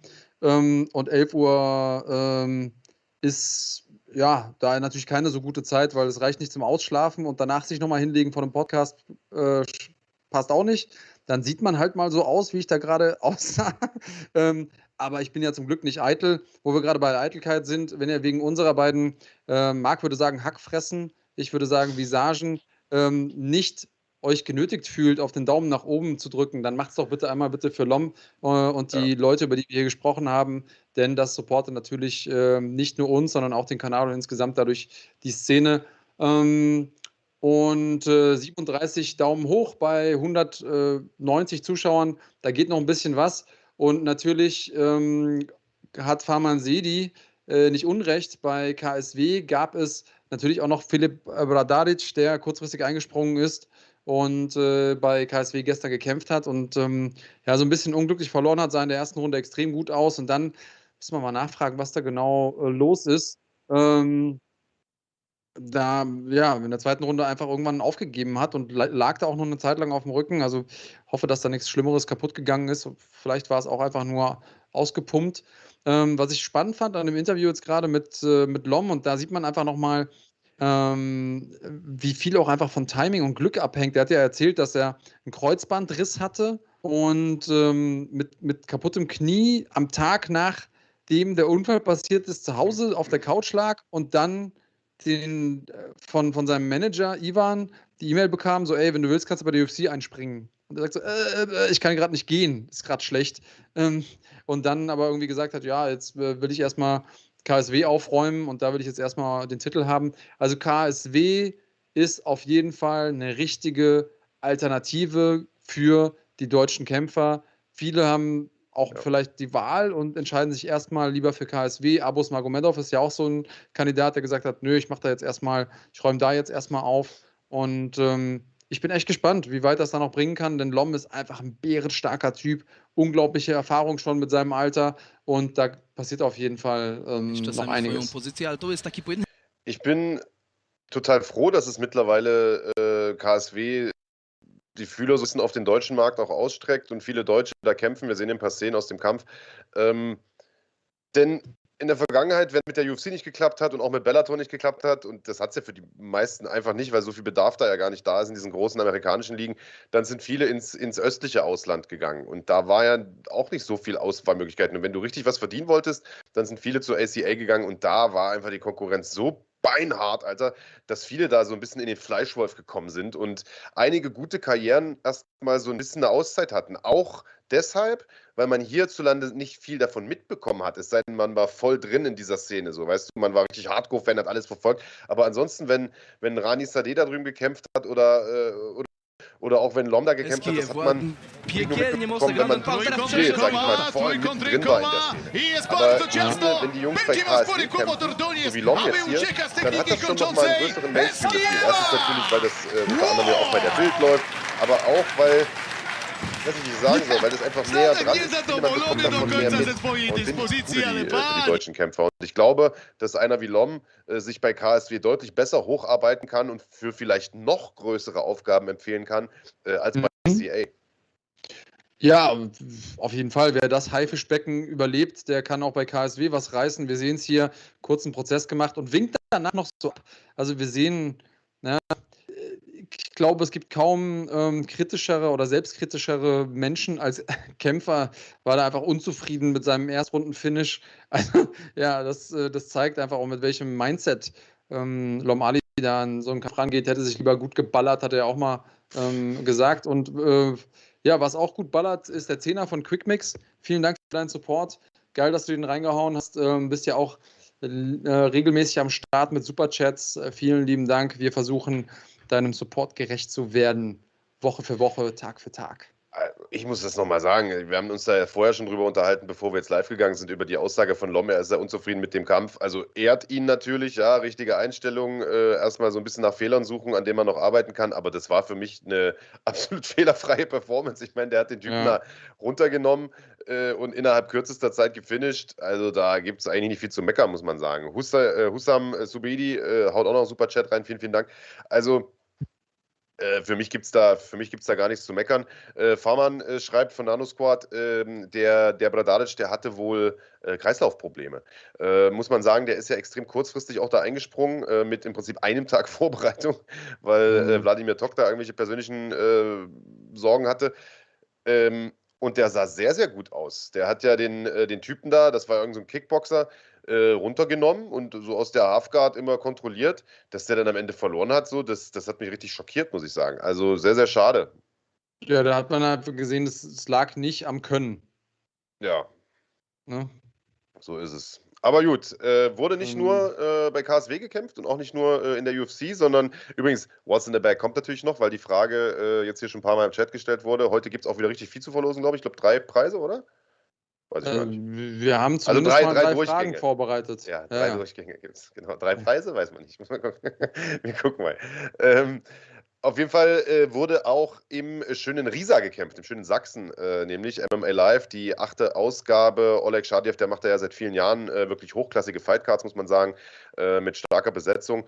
Und es gab dort, wir sehen hier gerade einen kleinen Ausschnitt, äh, es gab ein Turnier im Schwergewicht im Kickboxen allerdings, auch wenn die Veranstaltung MMA Live heißt. Äh, und das Ganze lief so ein bisschen und on. Und One, gemeint ist One Championship, also die große äh, Organisation aus Singapur, die wir auch schon übertragen haben, wo unter anderem Enrico Kehl kämpfen, äh, Niki Holzkin kämpfen äh, und viele andere auch. Und die wollen sich verstärken im Schwergewicht, denn da fehlt es denen so ein bisschen. Äh, die haben bei den leichten Jungs extrem starke Talente, habe ich ja gerade schon aufgezählt. Äh, aber bei den Schwergewichten, da, da sieht es ein bisschen dünn. Deswegen haben die jetzt in ganz Europa, nicht in ganz, aber in Ländern solche Roll-On-Turniere gemacht. Mhm. Und die Gewinner dieser Turniere, die treten nochmal gegeneinander an. Die kommen dann, die schaffen den Sprung zu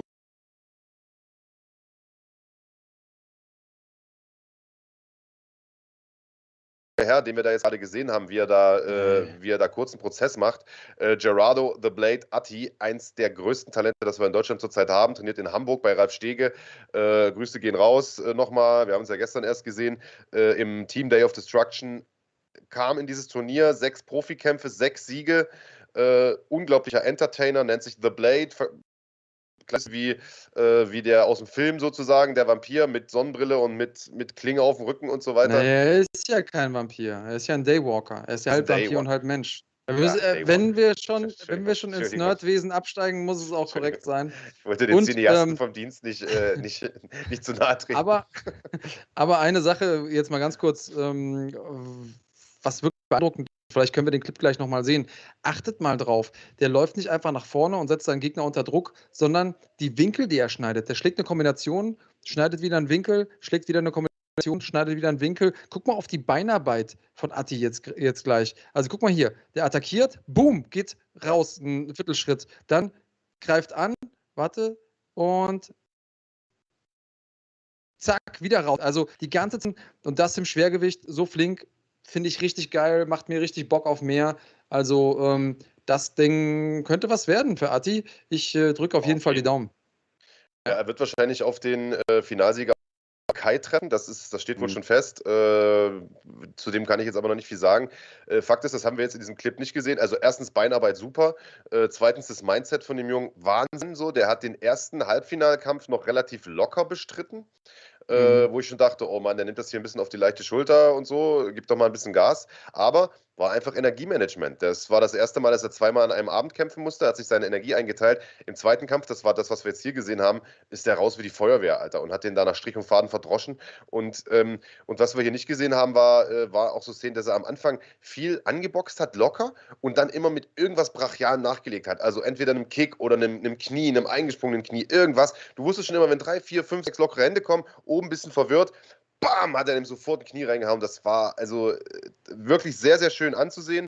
Äh, Ralf Steger hat von draußen immer nur gerufen, äh, mit Kick abschließen oder also hat immer was zu meckern noch gefunden und, und hat ihn noch weiter angetrieben, äh, um sein Werk der Zerstörung da sozusagen zu vollenden. Man muss aber sagen, Respekt auch an den Gegner, Vadim Feger, den wir da gerade gesehen haben, der hat seinen Halbfinalkampf verloren und äh, der, der Gegner, der sozusagen auch Finalist dann war, der hat sich aber den Fuß verletzt. Äh, Nuridin Eschingwer, der konnte nicht weitermachen. Äh, dementsprechend war Vadim Feger Lucky Loser, ist nachgerückt. Und gegen so einen nachzurücken, da brauchst du schon Eier. Das muss man einfach mal sagen. Zumal er den äh, Halbfinalkampf auch vorzeitig verloren hatte nach äh, zwei Spinning Backkicks und ich weiß nicht, ob es eine rechte war oder irgendein, irgendein Faustschlag noch. Dann nochmal zu kommen und sich da hinzustellen und sein Mann zu stehen. Äh, am selben also, Abend. Ja. Am selben ja. Abend. Am selben Abend, ja. genau. Also Hut ab vor Vadim Feger. Und ich sehe es äh, wie du. Also äh, ich glaube, Dado äh, Atti, das wird einer sein, den sehen wir in zwei, drei Jahren also mindestens bei One, vielleicht auch bei Glory oder bei einer der großen Organisationen mit den ganz, ganz großen mithalten. Das ist, äh, war sein erster. Kampf auch im Schwergewicht, muss man sagen. Er hat früher Cruiser gekämpft bis dahin.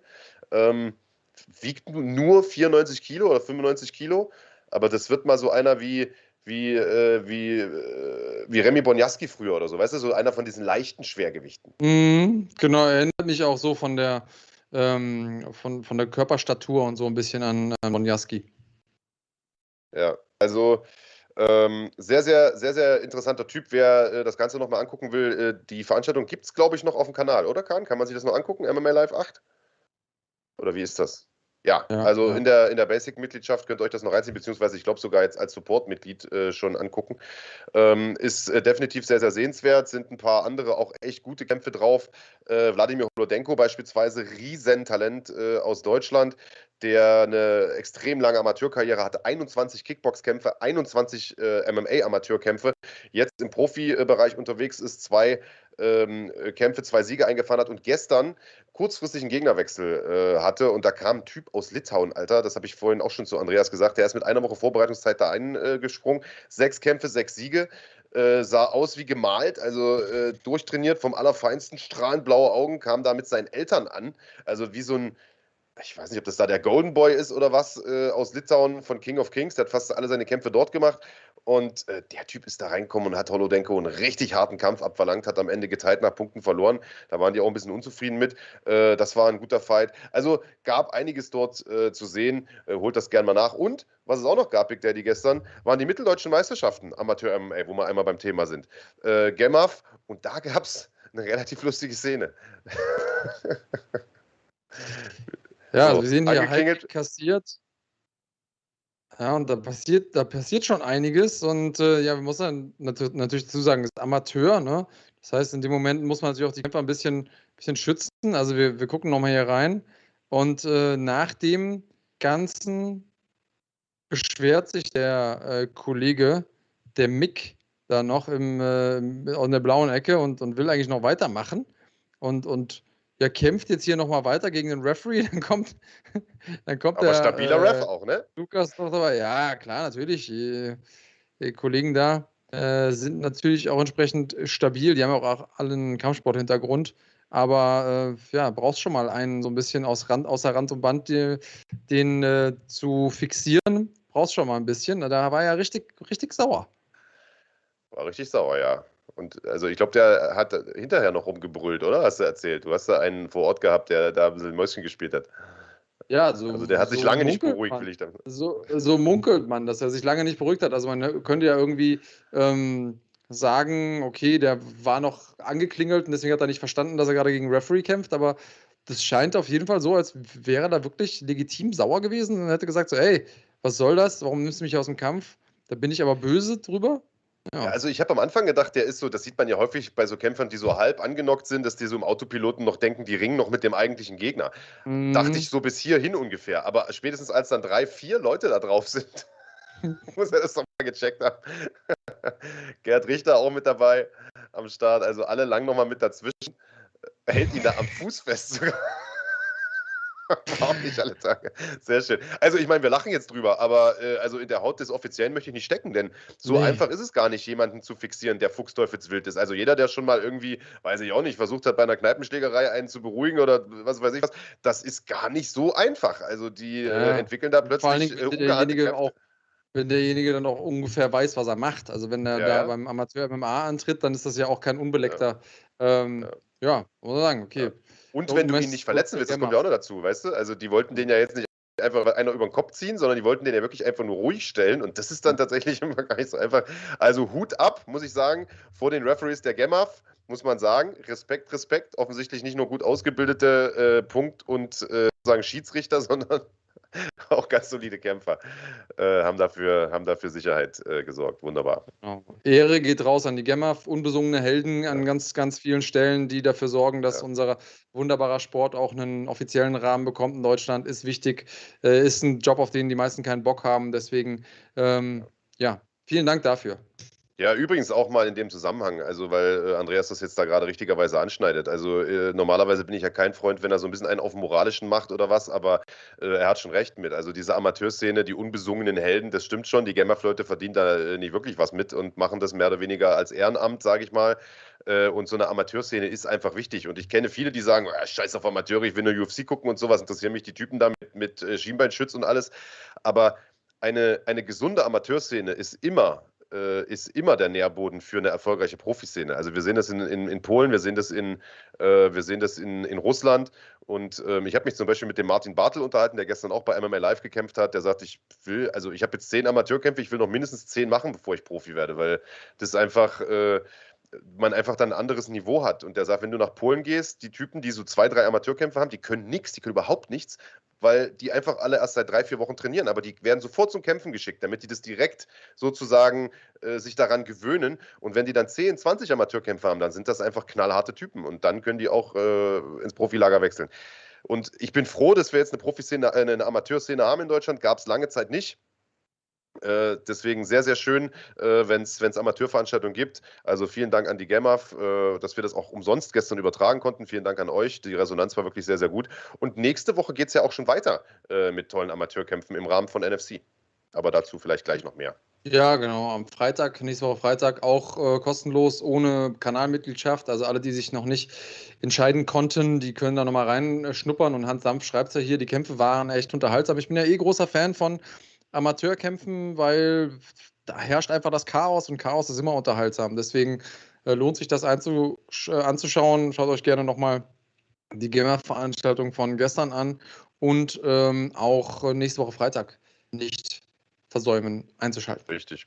Und weil Claudi schreibt, es gab da äh, in dem Chat einige, die, die am Meckern waren. Ich habe das auch gelesen, äh, dass sich da ein paar über die Bildqualität aufgeregt haben oder was weiß ich, oder dass so wenig Leute in der Halle waren. Also, also erstens mal, das Ding gab es für Umme, Alter. Das wurde für kostenlos, komplett umsonst gestreamt. Äh, ich, ich weiß nicht, was der Eintritt bei so einer Veranstaltung kostet, ist auch nicht allzu viel. Also da verdient kein Mensch irgendwas dran. Ja? Das ist eine ehrenamtliche Veranstaltung. Also, und da, als solche sollte man es dann, glaube ich, auch nehmen. Also, wenn du jetzt zu einem, zu einem, äh, zu einem Fußballspiel gehst, so äh, in, der, in irgendeiner Liga da bei euch um die Ecke, was weiß ich, Alter, äh, Nordrhein-Westfalen-Liga oder weiß der Fuchs was, dann sieht das auch nicht aus wie in der Allianz Arena, sondern das ist einfach Nachwuchsarbeit, die da gemacht wird. Und dass das nicht aussieht wie, äh, ja, wie in der T-Mobile Arena, das ist, das ist, denke ich, äh, das ich, verständlich. Also von daher äh, vielen, vielen Dank an die Gemaf. Wie sieht's aus, Big Daddy? What's in the bag oder was? What's in the bag?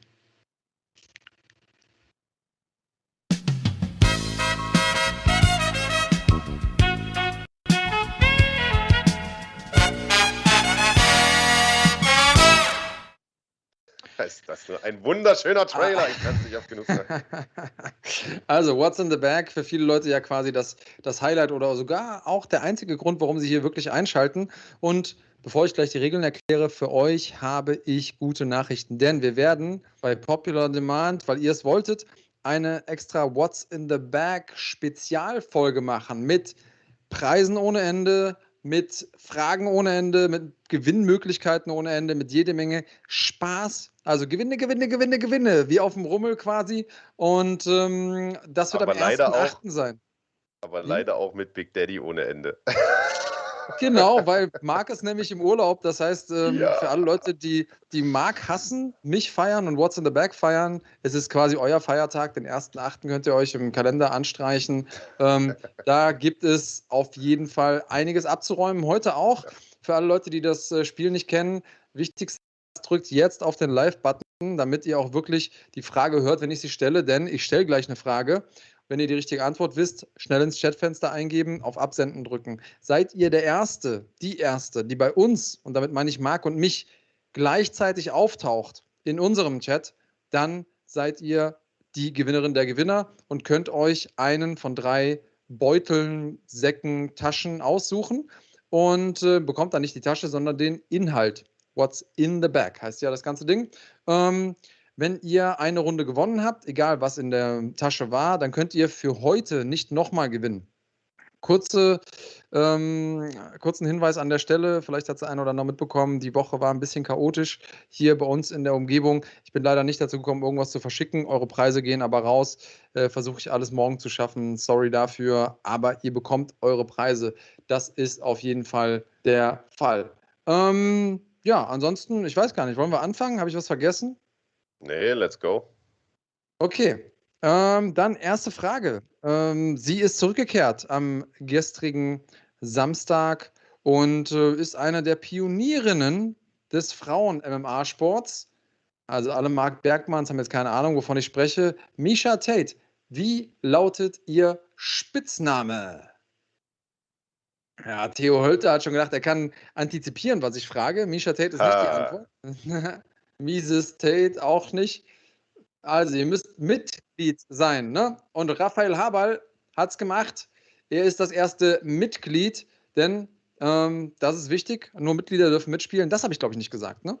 Ähm, Misha, Cupcake, Tate, Raphael Haberl ist bei mir der erste. Bei dir auch, Marc? Yep. Alles klar. Raphael Haberl, dann darfst du dir einmal einen von drei Taschen aussuchen. Wir haben einmal die Pro Elite Tasche. Dann haben wir einmal die 1C Tasche, Adin S. und einmal Red Solstice 2. Du bist an der Reihe. Ich habe übrigens die XL, lieber Fahrmann, weil das äh, gerade gefragt wurde. so, wo ist er denn? Der Raphael Haberl. Thompson222 sagt, One C sind Zwiebeln. Ähm, wer weiß. Ah, One C möchte er. haben. Hätte er gerne die One C. Ja, ihm gehen vielleicht zu Hause auch die Zwiebeln aus. Dann spart, spart man sein. sich den Gang zum Bauern oder zum Supermarkt. Ich pack mal aus. Es ist keine Zwiebel, sondern es oh, ist shit. das neue Formel 1 Spiel. Formel 1 2021. Wenn du eine PlayStation 4 hast und Rennsport-Fan bist, dann hast du hier gerade auf jeden Fall das große losgezogen. Gro äh, Gruß an dich und Gratulation an dich. Äh, Raphael geht morgen raus. Ich glaube, ich habe dir schon häufiger was geschickt. Du bist ziemlich fix äh, dabei. Ähm, ich glaube, das schicke ich ins Ausland, wenn ich das richtig. Ich will nicht so viel verraten, aber äh, wenn ich das richtig sehe, dann schicke ich es ins Ausland. Was du immer den ganzen Scheiß her, Digga? Das sind echt coole Preise zum Teil, Mann. Bada bing, bada bang. Ich bin Big Daddy. Den, zu dem kommt man ja, wenn man, wenn man solche Sachen Wahrscheinlich kaufst du das einfach nur. Du kaufst es im Laden. Genau. um mir den dicken zu machen. Genau, genau das mache ich. Ähm, für 50 okay. Euro erstmal gekauft. Ja. Ähm, ja, sollen wir noch eine Runde machen oder willst du mich weiter beleidigen? Digga. Hau oder beides. Die Zwiebeln müssen noch raus, Leute. Die Zwiebeln müssen raus. Woher können wir nicht aufhören? okay, also zweite Frage. Äh, wir haben ja eben drüber gesprochen. Ähm, Atti kommt so ein bisschen rein als äh, Blade-Verschnitt.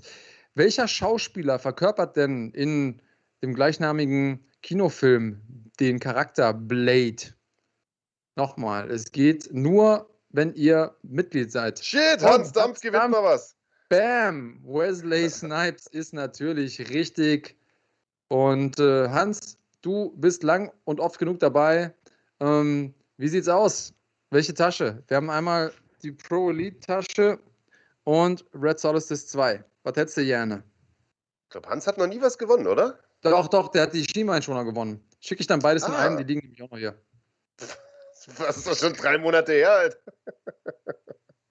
Ich habe keinen Karton gefunden, der groß genug war. Und er hat mir, hat mir auch gesagt, äh, es ist nicht so wild, weil er selber ja die nicht braucht. Also, ja, Hansi, das Verschicken ist auch ein extremer Hassel, Mann. Ohne Scheiß. Ja, also, da fühle ich mit dir.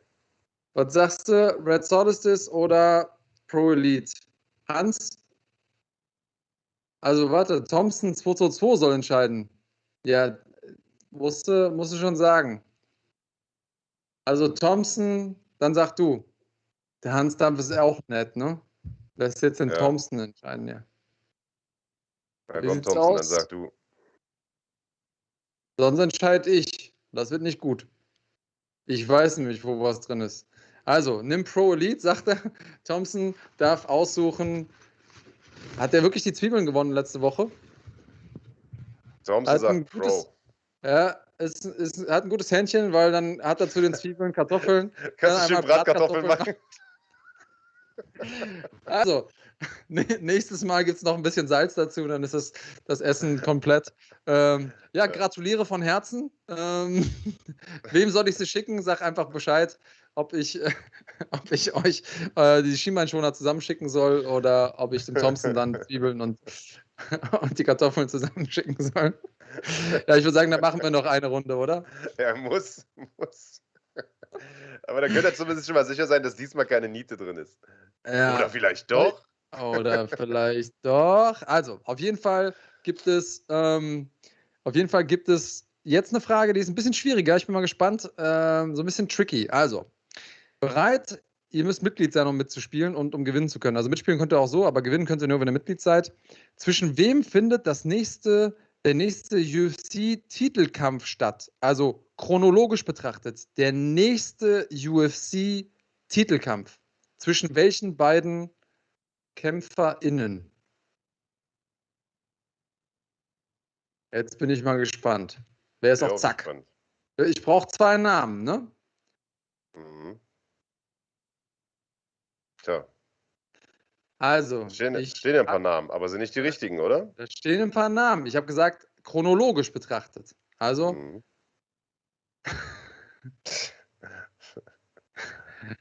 Hans Dampf, also Hans Dampf hat zum Hanso vorgesagt. Hanso ja. sagt äh, Amanda gegen Pina. Also ich lasse es mal gelten. Amanda nun ist es natürlich gemeint gegen Johanna Pina. Die kommt natürlich noch vor Garne gegen Lewis. Das wäre genau das Ding gewesen. Insofern darfst du dir, Hanso, jetzt was aussuchen. Es gibt einen äh, Sack. Da ist was drin. Kartoffeln sind es nicht. So viel kann ich schon mal äh, versprechen. Und zwar ist da drin das VIP-Bändchen von NFC und das bedeutet, dass du ein NFC-Ticket bekommst, beziehungsweise zwei. Wir lassen dich ja nicht alleine da anreisen. Nächste Woche geht's rund. Äh, ein NFC-Ticket für den Sonntag für NFC 4. Es geht ja Freitag los mit Amateuren, Samstag mit der NFC Series und am Sonntag Live-Action, alles im Maritim Hotel in Bonn, hier auf dem Kanal zu sehen, aber natürlich auch noch Tickets da. Deswegen, du kannst kommen. Hanso freut sich auf jeden Fall. Alle GewinnerInnen schreibt uns gerne auf Instagram mit A, was habt ihr gewonnen? Und B, gerne euren Klarnamen mit dazu. Ähm, eure, eure Hansos und Hans Dams helfen uns da nicht, wenn wir was verschicken wollen. Die Post kennt das meistens nicht. Es sei denn, es steht bei euch am, am Briefkasten und äh, natürlich die Adresse. So, das war's für heute mit What's in the Bag. Für, was ist das denn eigentlich? Für, also für, für welchen Veranstaltungstag sind die Tickets? Für den Sonntag oder Sonntag, für den Samstag? Sonntag. Für den Sonntag. Nee, für den mhm. Genau. Geil. Ja, ja, Hanso, Mann, da hast du dir aber echt einen geilen Preis da äh, gesichert, denn das wird eine richtig fette Veranstaltung. Also äh, NFC 4 äh, wieder mal äh, extrem stark besetzt. Wir reden eigentlich äh, viel zu selten über den Hauptkampf, ähm, weil die beiden so ein bisschen außer unserer Reichweite sind, ja. Alexander Wertko äh, und Arbi Mesidov. Aber die beiden machen, also Kahn hat äh, vor ein paar Tagen einen extrem geilen Trailer geschnitten. Ich weiß gar nicht, ob man den hier einspielen kann oder nicht. Wenn nicht, dann ist er irgendwo auf unserem Instagram, wo man nochmal so ein paar Highlight-Szenen von den, äh, von den beiden sieht. Ich höre ja. Können wir einspielen? Ja. Oder nein? Dann hau mal raus. Dann hau mal raus, weil da sieht man die beiden auch nochmal. Das ist pure Gewalt und ich glaube, dieser Hauptkampf wird eine, eine Symphonie äh, der Gewalt. Also äh, schaurig schön, aber äh, gucken wir mal rein.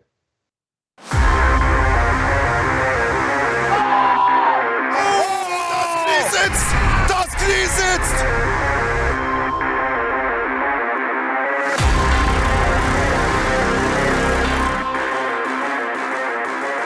Weil ihr, wenn ihr hier drin seid, ihr müsst mich toten oder K.O. schlagen. Weil sonst könnt ihr darauf wetten, dass ich komme und euch K.O. schlagen. Wer MMA liebt, darf sich dieses Matchup im Strohgewicht nicht entgehen lassen. Das ist ein Kampf, wo man besser nicht blinzeln sollte. Es ist scheißegal, ob jetzt ein Grappler kommt, ein Striker, der Kampf wird hart. Schlagabtausch, keine Angst, ich habe die härteren Schläge und er wird am Ende liegen.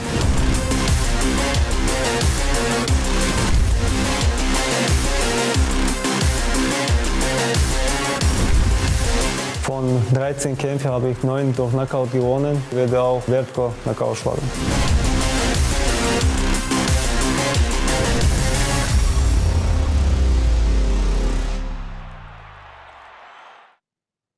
Shit, was für ein geiler Trailer. Fast so geil wie das What's in the Back Intro, muss man einfach sagen. Aber auch nur fast, ja. Nein, aber ohne Scheiß. Also ich glaube, Mesidov und, und Vertko machen da echt ein riesen Ding draus und ich kann mich nicht festlegen, wer diesen Kampf gewinnt, muss ich ganz ehrlich sagen. Nee, also bin ich auch froh, dass, dass ich nicht drauf tippen muss. Ihr könnt natürlich drauf äh, tippen, wenn ihr das wollt. Äh, nicht mit uns, aber ähm, unter nfc.kampftipps.de. Die Kollegen von kampftipps.de haben ja unsere, unser Tippspiel quasi gekapert übernommen. Vielleicht äh, nehmen wir es uns äh, irgendwann wieder zurück. Und Felix Scherübel, willkommen bei den Supportern. Damit kann Willst du die Sachen live sehen? Nächstes Wochenende reden auf äh, das Basic-Ding. Und ähm, ja, Fight of the Night sagt auch NFC, geiler Scheiß. Äh, Zitat Ende. Und ich glaube, dem kann ich mich anschließen. Absolut, Mann. Aber das wird nicht der einzige geile Kampf auf der Karte sein. Wir haben gerade, äh, wir haben ja heute sehr viel über Nachwuchsarbeit und junge Talente und so gesprochen. Und auch letzte Woche sind wir schon so ein bisschen auf die jungen Talente eingegangen, die auch dort auf der Karte kämpfen werden. Äh, insbesondere die Jungs aus dem Gym von Peter Sobotta. Ich habe ja die eine oder andere Geschichte erzählt. Wir haben ein paar O-Töne von dort mitgebracht und auch die haben wir inzwischen in kleine, in kleine, ja nicht in Trailer, aber so in kleine Matzen äh, verwurstet sozusagen. Die wollen wir uns natürlich, äh, wollen wir euch natürlich nicht vorenthalten, denn äh, da sind einige heiße Eisen auf der Karte, die, glaube ich, äh, in Zukunft ein bisschen was reißen können werden. Und zwar an beiden großen Veranstaltungstagen. Also nochmal, Freitag ist ja sozusagen for free der, äh, der Amateur-Event und am Samstag und am Sonntag sind die zwei großen Events. Also Samstag die Series und Sonntag äh, der, der NFC 4-Event. Und äh, hier sehen wir nochmal die Fight Card. Äh, also die Series-Paarungen stehen natürlich. Wir holen, das finde ich übrigens auch mal absolut geil, da haben wir auch noch gar nicht drüber gesprochen, Big Daddy, wir holen diesen Kampf zwischen Kennedy Rayomba und Florian Sendeli nach, der beim letzten Mal am Kampftag ausgefallen ist, weil der Sendeli äh, ja ein bisschen was am Herzen hatte, ist jetzt aber wieder gesundet, hat eine ärztliche Freigabe, darf kämpfen. Kennedy kann diesen Kampf nachholen. Finde ich absolut mega. Ja, also ich hab, musste eben ein bisschen dran denken, als wir die Kampfszenen gesehen haben aus, aus Riesa gestern, denn Kenny hat genau diesen Stil, attackieren, Winkel schneiden. Das ist Raphael Wohlgemuth-Style, äh, kleine Einmal-Eins und er ist einfach dabei unglaublich effizient. Florim Sendeli auf der anderen Seite jemand, äh, den man nicht unterschätzen darf, der mit Sicherheit Kennedy da einen guten Kampf abverlangen wird. Ähm, aber den sehe ich immer gerne. Max Heine ist auch mit auf der Karte gegen äh, Christian Mach. Ähm, das wird auch spannend. Äh, zwei der renommiertesten Gyms Deutschlands gegeneinander. Auf der einen Seite äh, das Spirit ähm, mit Max Heine und Christian Mach mit den Planet Eatern. Also da ist einiges am Start. Auch so, äh, muss ich sagen, hat es die Fight Card einfach in sich. Und ähm, ich glaube, alleine die kostenlosen Prelims werden äh, die Leute schon anheizen. Und ähm, dann später geht es einfach immer weiter. Genau so ist es. Also äh, allein schon auf der Series, ich meine, ein paar von den Namen, das ist beim letzten Mal ja schon rausgestochen. Der Abevi ist eine absolute Granate, der Selim Topus ist eine Granate, der Schatzi Georgiadis mit seinen, was weiß ich, 19 Jahren hat extrem abgeliefert. Äh, Reduan Bentaleb hat vielleicht den K.O. des Abends hingelegt bei der letzten Series. Also allein dieser Series-Kampftag, allein dafür würde ich nach Bonn fahren, weil das ist, das wird ein absoluter Kracher. Und äh, mit dem Christian Mach haben wir gesprochen äh, bei den Planet Eatern. Im Übrigen, weil hier gerade die Frage kam von, äh, von Jano W., der sagt, Mensch, ihr wart doch auch im MMS Spirit und habt da Interviews geführt. Wann kommt denn da was? Oder habe ich was verpasst? Äh, also wir waren dort, um Interviews für den eigentlichen Hauptkampf zu machen, der leider aufgrund einer Verletzung ausgefallen ist. Ähm, deswegen äh, haben wir da jetzt aus diesen MMS Spirit Drehs noch nicht ganz so viel mitgebracht. Aber wir haben noch das ein oder andere Schmank Schmankerl äh, sozusagen in der Pipeline, unter anderem ein Ehegatten-Interview mit Mandy Böhm und Kuschet Kakorov, wo wir die beiden gleichzeitig vor der Linse haben und die uns mal so ein bisschen Einblick in ihren Alltag geben wie da, wie da äh, gekocht wird und äh, wie reagiert wird, wenn, wenn Mandy gern mal ein Nutella-Brot isst und der Kusche das überhaupt nicht lustig findet. Also wir haben da, das ist sehr, sehr unterhaltsam. Das wird in den nächsten Wochen auf jeden Fall auch noch rausgeballert werden. Ähm, aber heute zeigen wir euch erstmal ein paar Mitbringsel von dem Planet Eater Dreh, unter anderem nämlich von Christian Mach, der äh, mit Max Heine auf den absoluten Turnierfavoriten im, im, in der Leichtgewichtsklasse äh, treffen wird. Ähm, und der für seinen Traum, MMA-Profi zu werden, alles auf eine Karte gesetzt hat. Ich habe eine Ausbildung gemacht im Büro zum Speditionskaufmann. Die habe ich gemacht ungefähr ein Jahr und habe davor, bevor ich die angefangen habe, relativ viel trainiert habe. Ich auch, auch die Zeit, wo ich, wo ich frisch angefangen habe zu trainieren und dachte mir dann relativ häufig im Büro, ja eigentlich, so jetzt ist gerade 10 Uhr, jetzt wäre so gerade Training. Training wäre schon cooler, aber ich sitze jetzt hier im Büro und habe halt eigentlich gemerkt, dass das nicht so wirklich was für mich ist. Und dann habe ich mir halt gedacht, ich bin, was war ich da, 18 Jahre, habe mir gedacht, ähm, ich setze lieber, bevor ich die Ausbildung jetzt fertig mache, werde ich Kämpfer. Und dann kam es dazu, dass ich die Ausbildung ohne Abschluss quasi beendet habe und dann angefangen habe, zweimal am Tag zu trainieren. Alle natürlich, ich habe auch meine Freunde, meine Eltern gefragt, was soll ich machen? Ich möchte Kämpfer werden und nicht diese Ausbildung machen. Wie du denken kannst, alle haben gesagt, ja, äh, wie bricht deine Ausbildung nicht? Ja, bist du blöd? Und sie war wirklich die einzige Person, die so gesagt hat, ja, warum nicht? Und ich unterstütze dich dabei und wir gehen zusammen. Und von dem her hat sie auch natürlich da, wo wir gerade eigentlich relativ frisch, ich glaube vier Monate vorher, unsere Tochter bekommen haben, hat sie auch gesagt, ja dann, let's go. Krass, das ist natürlich ein sehr, sehr großer Schritt. Wie habt ihr euch jetzt eingelebt? Also nicht nur im Gym, sondern auch grundsätzlich? Gut, sehr gut. Und es passt in Balingen perfekt. Für Familie ist ja sowieso äh, sehr familiär. Ähm, und auch im Gym sind wir super angekommen. Sie ist immer dabei ähm, im Gym. Die Kleine ist im Gym dabei und es passt perfekt. Wir sind im Team voll integriert sozusagen.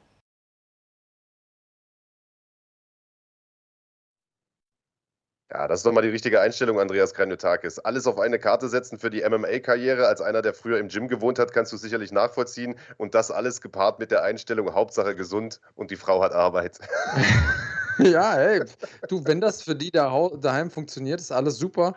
Ähm, also, äh, ohne da jetzt irgendwie zu hochziehen zu wollen, aber man sieht ja, wenn man irgendwie mal zu den wenigen Glücklichen gehört, die oben landen, aller Dustin Poirier, Conor McGregor und so, dann dann ist es ja auch so, dass sich die, die, die Frauen da auch irgendwie was zurückholen können. Und am Ende des Tages ist ja Geld auch nicht alles, sondern ähm, seinen Traum gelebt zu haben und jemanden bei einem Traum zu unterstützen, ist ja auch was.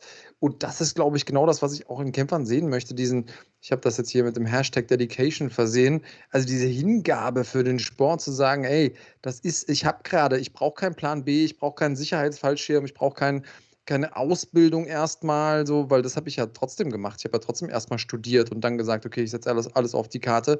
Ähm, und der sagt einfach, nee, ist jetzt mir egal, es gibt nichts anderes. Da bin ich mal gespannt, den in Action zu sehen gegen einen, den du ja eben als, als Turnierfavoriten beschrieben hast. Ich würde sagen, das ist eine geile Story, das ist ein geiler Kampf. Da können wir uns auf was freuen. Und das ist ja nur, in Anführungsstrichen, die Series und der Co-Main-Event davon. Also das wird schon richtig geil und wir haben noch ein paar andere Schmankerl auf der Karte. So ist es, denn am nächsten Tag geht es ja dann weiter. Das äh, ist hier der 24. Juli, äh, also der Samstag nächste Woche. Äh, und am 25. 25. Juli, da sehen wir es, färbt sich das Ganze hier in Blau. Am Sonntag, da gibt es sozusagen die große NFC mit einer äh, wirklich sehr, sehr starken Card. Äh, Vertko gegen Mesidov, der Hauptkampf, das haben wir schon gesagt, ist im Prinzip ein Eliminatorkampf im Federgewicht. Das heißt, der Gewinner dieses Kampfes wird künftig auf den Federgewichts-Champion treffen. Und wer das ist, das können wir nächste Woche, also und was, was das angeht, ja, das Thema Federgewichtstitel, da können wir nächste Woche vielleicht noch eine richtige Bombe platzen lassen, aber da will ich gar nicht so weit vorgreifen.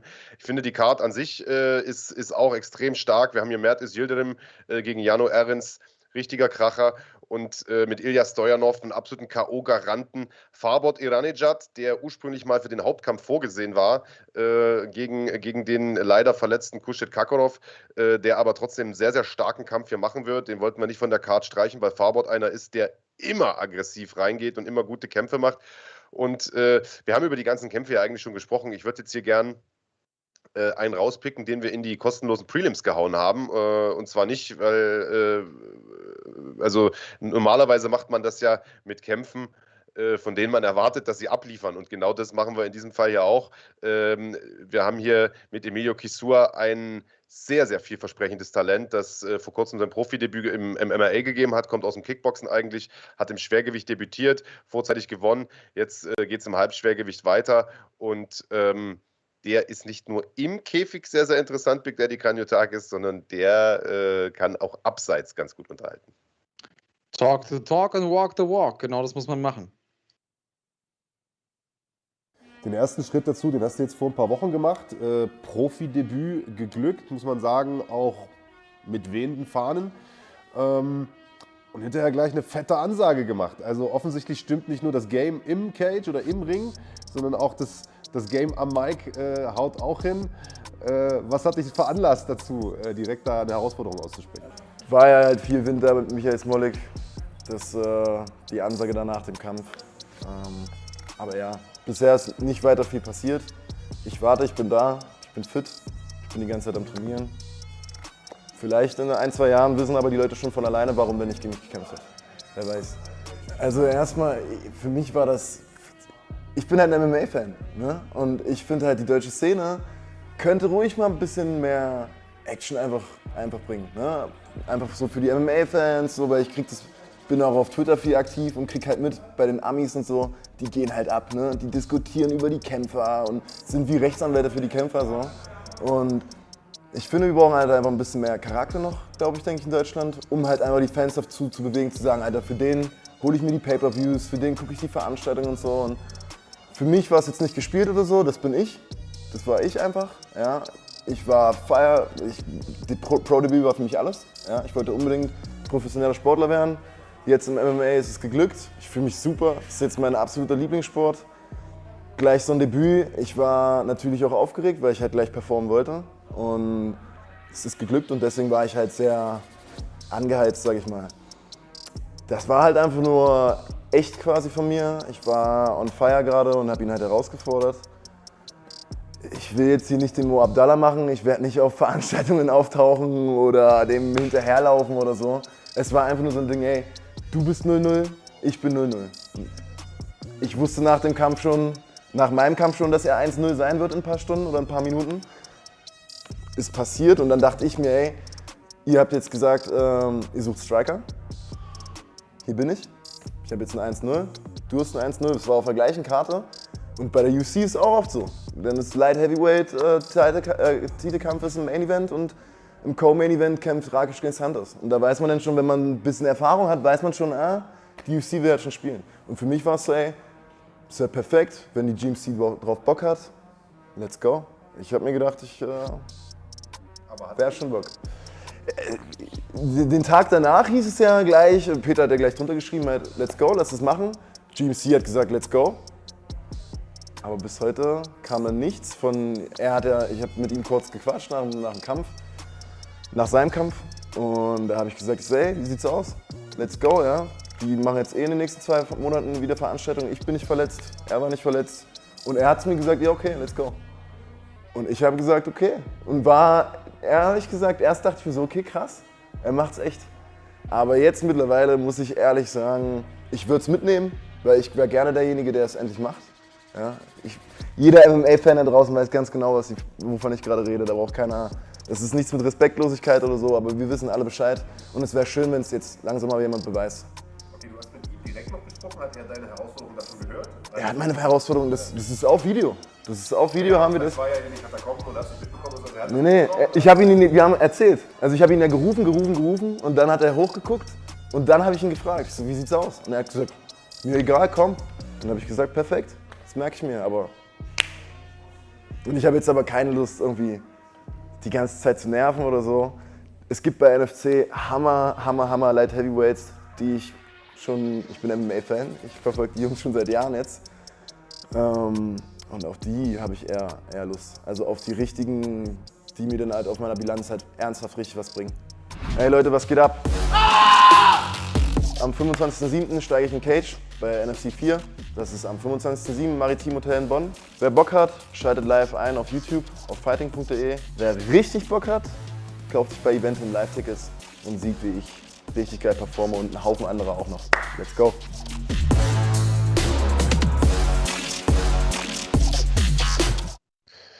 Ja, mega Typ. Äh, Hauptkampf natürlich äh, im, im Leichtgewicht, ja. Also der Kahn hat es gerade schon korrigiert hier im Chat.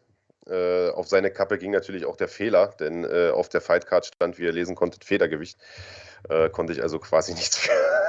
also quasi nichts für.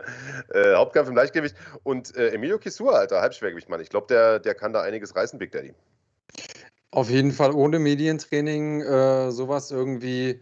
Ähm abzuliefern, das hätte ich irgendwie nach meinem ersten Profikampf nicht, nicht gekonnt. Ähm, geiler Typ irgendwie, ich höre dem gerne zu, ich sehe dem gerne zu. Abgesehen davon kann er natürlich auch noch kämpfen und das ist natürlich absolut großartig. Genauso muss das sein. Ähm, ja, ich äh, bin sehr gespannt. Jetzt muss er natürlich auch abliefern, aber ich glaube daran, ja. dass er das machen wird. Deswegen packen wir den direkt auf die Undercard, um euch Lust auf mehr zu machen. Und da ist noch einiges mehr. Also äh, der Lister gegen Nayland zum Beispiel ist ein absolutes Highlight, wie ich finde, im, im deutschen Frauen-MMA. Eine der besten Paarungen so der letzten Jahre, die mir überhaupt einfällt. Und für der Lister vielleicht der große Prüfstein. So, ähm, richtungsweisender Kampf. Das auf jeden Fall. Ähm, zumal die Danny Nealon äh, definitiv dahin kommen wird, um zu ballern. Also die hat ja lange Zeit mit Mandy äh, zusammen trainiert im äh, SBG in Irland oder beziehungsweise Mandy hat lange Zeit mit ihr zusammen trainiert. Sie ist ja jetzt nicht mehr dort, äh, ist jetzt im MMA Spirit und wir haben dort mit ihr gesprochen. Sie hat gesagt, dass äh, sie drückt beiden die Daumen. Das ist ja ehemalige Teamkollegin gegen aktuelle Teamkollegin, äh, aber die sagt, die Danny Nealon, die kommt dahin, um zu knallen. Also das wird, das wird ein spannender Kampf und ich glaube, das ist eine Gegnerin, die die Katharina auch mal gut tut. Ähm, mhm. Denn bisher war sie, finde ich, immer diejenige, die das Tempo gemacht hat, die die Gegnerin so ein bisschen in den Rückwärtsgang gezwungen hat, die durch schieres Volumen die Gegner so ein bisschen über, über ja, überrumpelt, klingt blöd, aber die, die, die den Kampf einfach bestimmt hat mit, mit viel Schlagvolumen, mhm. hoher Schlagfrequenz. Und ich glaube, wenn sie da jetzt eine hat, die einfach mal stehen bleibt und dazwischen trommelt, äh, ist das, glaube ich, etwas, was in ihrer Entwicklung sie weiterbringen wird und was uns als Zuschauern einen geilen Kampf bescheren wird. Genau so ist es. Ich stimme dir ungern zu, aber in dem Moment kann ich da schwer widersprechen. Ähm, also, so oder so, nächstes Wochenende wird das echt geil. Also, wir haben vollgepackte Tage, wir haben für jeden Kampfsportfan irgendwie was am Start und ähm, ja, ihr solltet auf jeden Fall gut vorschlafen. Ja, auf jeden Fall. Du aber auch, ne? Hast ein vollgepacktes Wochenende mit UFC noch dazwischen und, und deinem Scheiß. Naja, das wäre ja alles gar nicht so schlimm, wenn ich nicht die ganze Zeit live und in Farbe ertragen müsste. Das ist äh, ja, eigentlich das Schlimmste. Eigentlich müsste ich äh, die, hm. die gesammelte Kampfgage der ganzen Leute bekommen äh, als Schmerzensgeld, aber gut. Was man nicht alles macht für den Sport, ne? Ich sag mal, als du noch gekämpft hast, hätte deine Kampfgage eigentlich das Publikum bekommen müssen als Schmerzensgeld. Die können ja wenigstens jederzeit weg. Ich muss ja nicht. Das stimmt, die können gehen. Das stimmt, das stimmt, das stimmt, das stimmt. Komm, wollen wir nicht länger drauf rumreiten. Äh, NFC wird nächste Woche der absolute Hammer. Ich fasse es nochmal kurz zusammen. Drei Veranstaltungstage: Freitag, Samstag, Sonntag. 23., 24., 25. Die Events, alle drei, könnt ihr bei uns auf dem Kanal schauen. Äh, der Amateur-Event am Freitag ist umsonst. Samstag und Sonntag äh, schaut ihr das Ganze live in der Basic-Mitgliedschaft. Das Ganze kostet 5 im Monat. Ohne Probleme kündbar. Keine Abzocke da, keine Abo-Falle. Äh, falls ihr keinen Bock habt auf live, reicht auch die Support-Mitgliedschaft, dann könnt ihr es einen Tag später gucken, kostet ein bisschen weniger. Äh, am allerbesten guckt ihr euch das Ganze aber live an. Live heißt in der Halle, denn nur in der Halle ist wirklich live. Äh, Tickets gibt es noch ein paar. Links findet ihr in der Videobeschreibung oder hier im Chat. Äh, wir posten das ganz fleißig. Gibt für alle drei Veranstaltungstage noch ein paar. Es gibt auch ein super Package für äh, sozusagen Series und NFC 4, also für den Samstag und den Sonntag, inklusive eine Übernachtung mit VIP-Ticket, mit Essen, mit Meet and Greet, mit beim Schlagwort-Podcast dabei sein und, und, und. Also ist für alle was dabei. Das wird ein legendäres Wochenende für die äh, deutsche Kampfsportgemeinde und ich freue mich riesig, auch wenn du da bist, Big Daddy, äh, auf dieses Wochenende.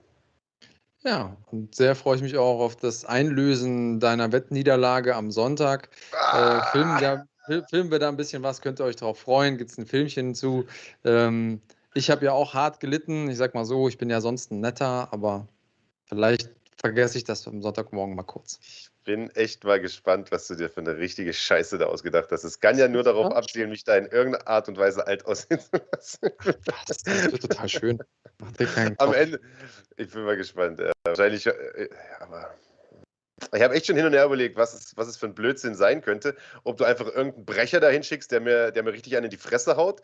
Oder, aber ich glaube, das ist es, ich glaube, das ist dir zu plump. Ich glaube, du willst eher irgendwas, irgendwas, irgendwas Subtileres, äh, so durch die Hintertür, wo ich so ein bisschen, wo ich so ein bisschen alt aussehe. Aber ich bin mal, ich bin mal, ich bin mal gespannt. Ich bin, bin, also irgendwie freue ich mich drauf, weil ich, weil ich auf, also weil ich, weil ich nervös, also weil ich aufgeregt bin, auch ein bisschen nervös bin.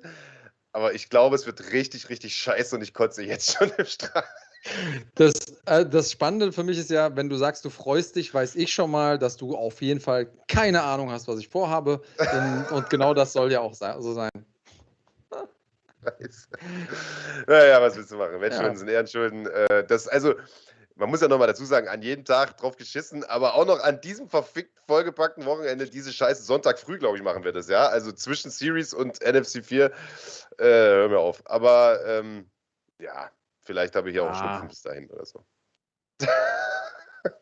Also ich glaube, dann äh, hast du endgültig dein Gesicht verloren. ähm, aber gut, schauen wir mal. Du hast ja gesagt, Wettschulden sind Ehrenschulden und so. Ne? Bin, ich bin wir gespannt, ob er auftaucht. Ja, naja, für den Auftauchen muss ich da ja auf jeden Fall, Alter. Muss er ja arbeiten. Aber wir gucken mal. Wir ziehen nicht aus dem Zimmer. Alles klar. Gut, ähm, das war's für heute. Äh, das war der letzte Podcast vor äh, dem großen NFC-Wochenende. Nächste Woche gibt es uns dann live aus dem Maritim in Bonn. Das heißt, wir werden nach NFC 4, wie immer, wie ihr das gewohnt seid, äh, die Stühle da im Cage aufbauen, werden mit den äh, Protagonisten dort vor Ort äh, nochmal sprechen. Das heißt, es wird ein Special. Danach bin ich im Urlaub. Das heißt, dann gibt es ja das What's in the Bag Special am 1.8. Big Daddy hat es schon angekündigt. Und in der Woche darauf bin ich immer noch im Urlaub, äh, hoffe ich zumindest. Und da gibt es ein Recap zu UFC 265, den beiden Titelkämpfen. Das wirst du machen, vielleicht sogar mit irgendeinem Gast, gucken wir mal. Äh, das heißt, von mir erstmal haut rein. Und also vielleicht sehen wir ja Sonntag, von euch auch. Ja, Sonntag nach dem, nach dem äh, NFC-Wochenende machen wir doch noch einen Podcast, oder nicht? Habe ich doch gerade gesagt, Alter. Ja, also weil du jetzt haut rein sagst. Ja, hauen wir jetzt nicht rein oder was? Oder willst du also noch eine Stunde für heute, ja, nee, ja, nee, ja. für heute alles ja. gut. Ja. Nee, ich wollte nur sagen, vielleicht sehen wir einen, äh, den einen oder anderen von euch ja äh, nächste Woche auch vor Ort. Würde mich total freuen. Äh, wenn ja, wir wissen ja nicht, wie eure Fressen aussehen. Wir kennen ja nur eure Hashtags oder eure, eure sozusagen YouTube-Handles da, eure Avatare. gern mal vorbeikommen, sagen, hallo, ich bin's der Hanso oder ich bin's der äh, Thompson 22 oder was weiß ich. Würde mich freuen, den einen oder anderen von euch mal persönlich kennenzulernen.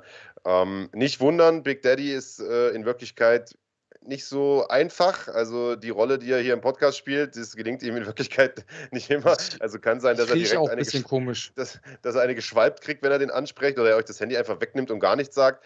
Ähm, ja, also ihn vielleicht lieber nicht ansprechen. Bei mir könnt ihr gerne Hallo sagen. Ich bin da eigentlich ganz umgänglich. Das war's von uns für Volks heute. Ah, sagt man, glaube ich. Volksnacken. Der Volksmoderator. Äh, danke nochmal an Nano Squad Top 10 äh, und an Hype Supplements äh, für, die, für die tolle Unterstützung. Äh, das war's von uns für heute. Macht's gut, bleibt gesund, haut rein. Bleibt cremig. Oh, das war's! Das war's! Das große NFC-Wochenende. Drei Tage, drei MMA-Events und das Beste, ihr könnt live dabei sein. Was für ein Löwenherz, ein echter Krieger.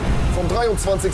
bis 25. Juli seht ihr im Maritim Hotel Bonn das Stärkste, was MMA Deutschland zu bieten hat. Plus mit dem NFC Super Package bekommt ihr die besten Tickets für die NFC Series und NFC 4, eine Übernachtung im 4-Sterne-Hotel und ein erstklassiges Dinner inklusive. Der große NFC Tripleheader im Juli. Jetzt Tickets sichern auf eventim.de.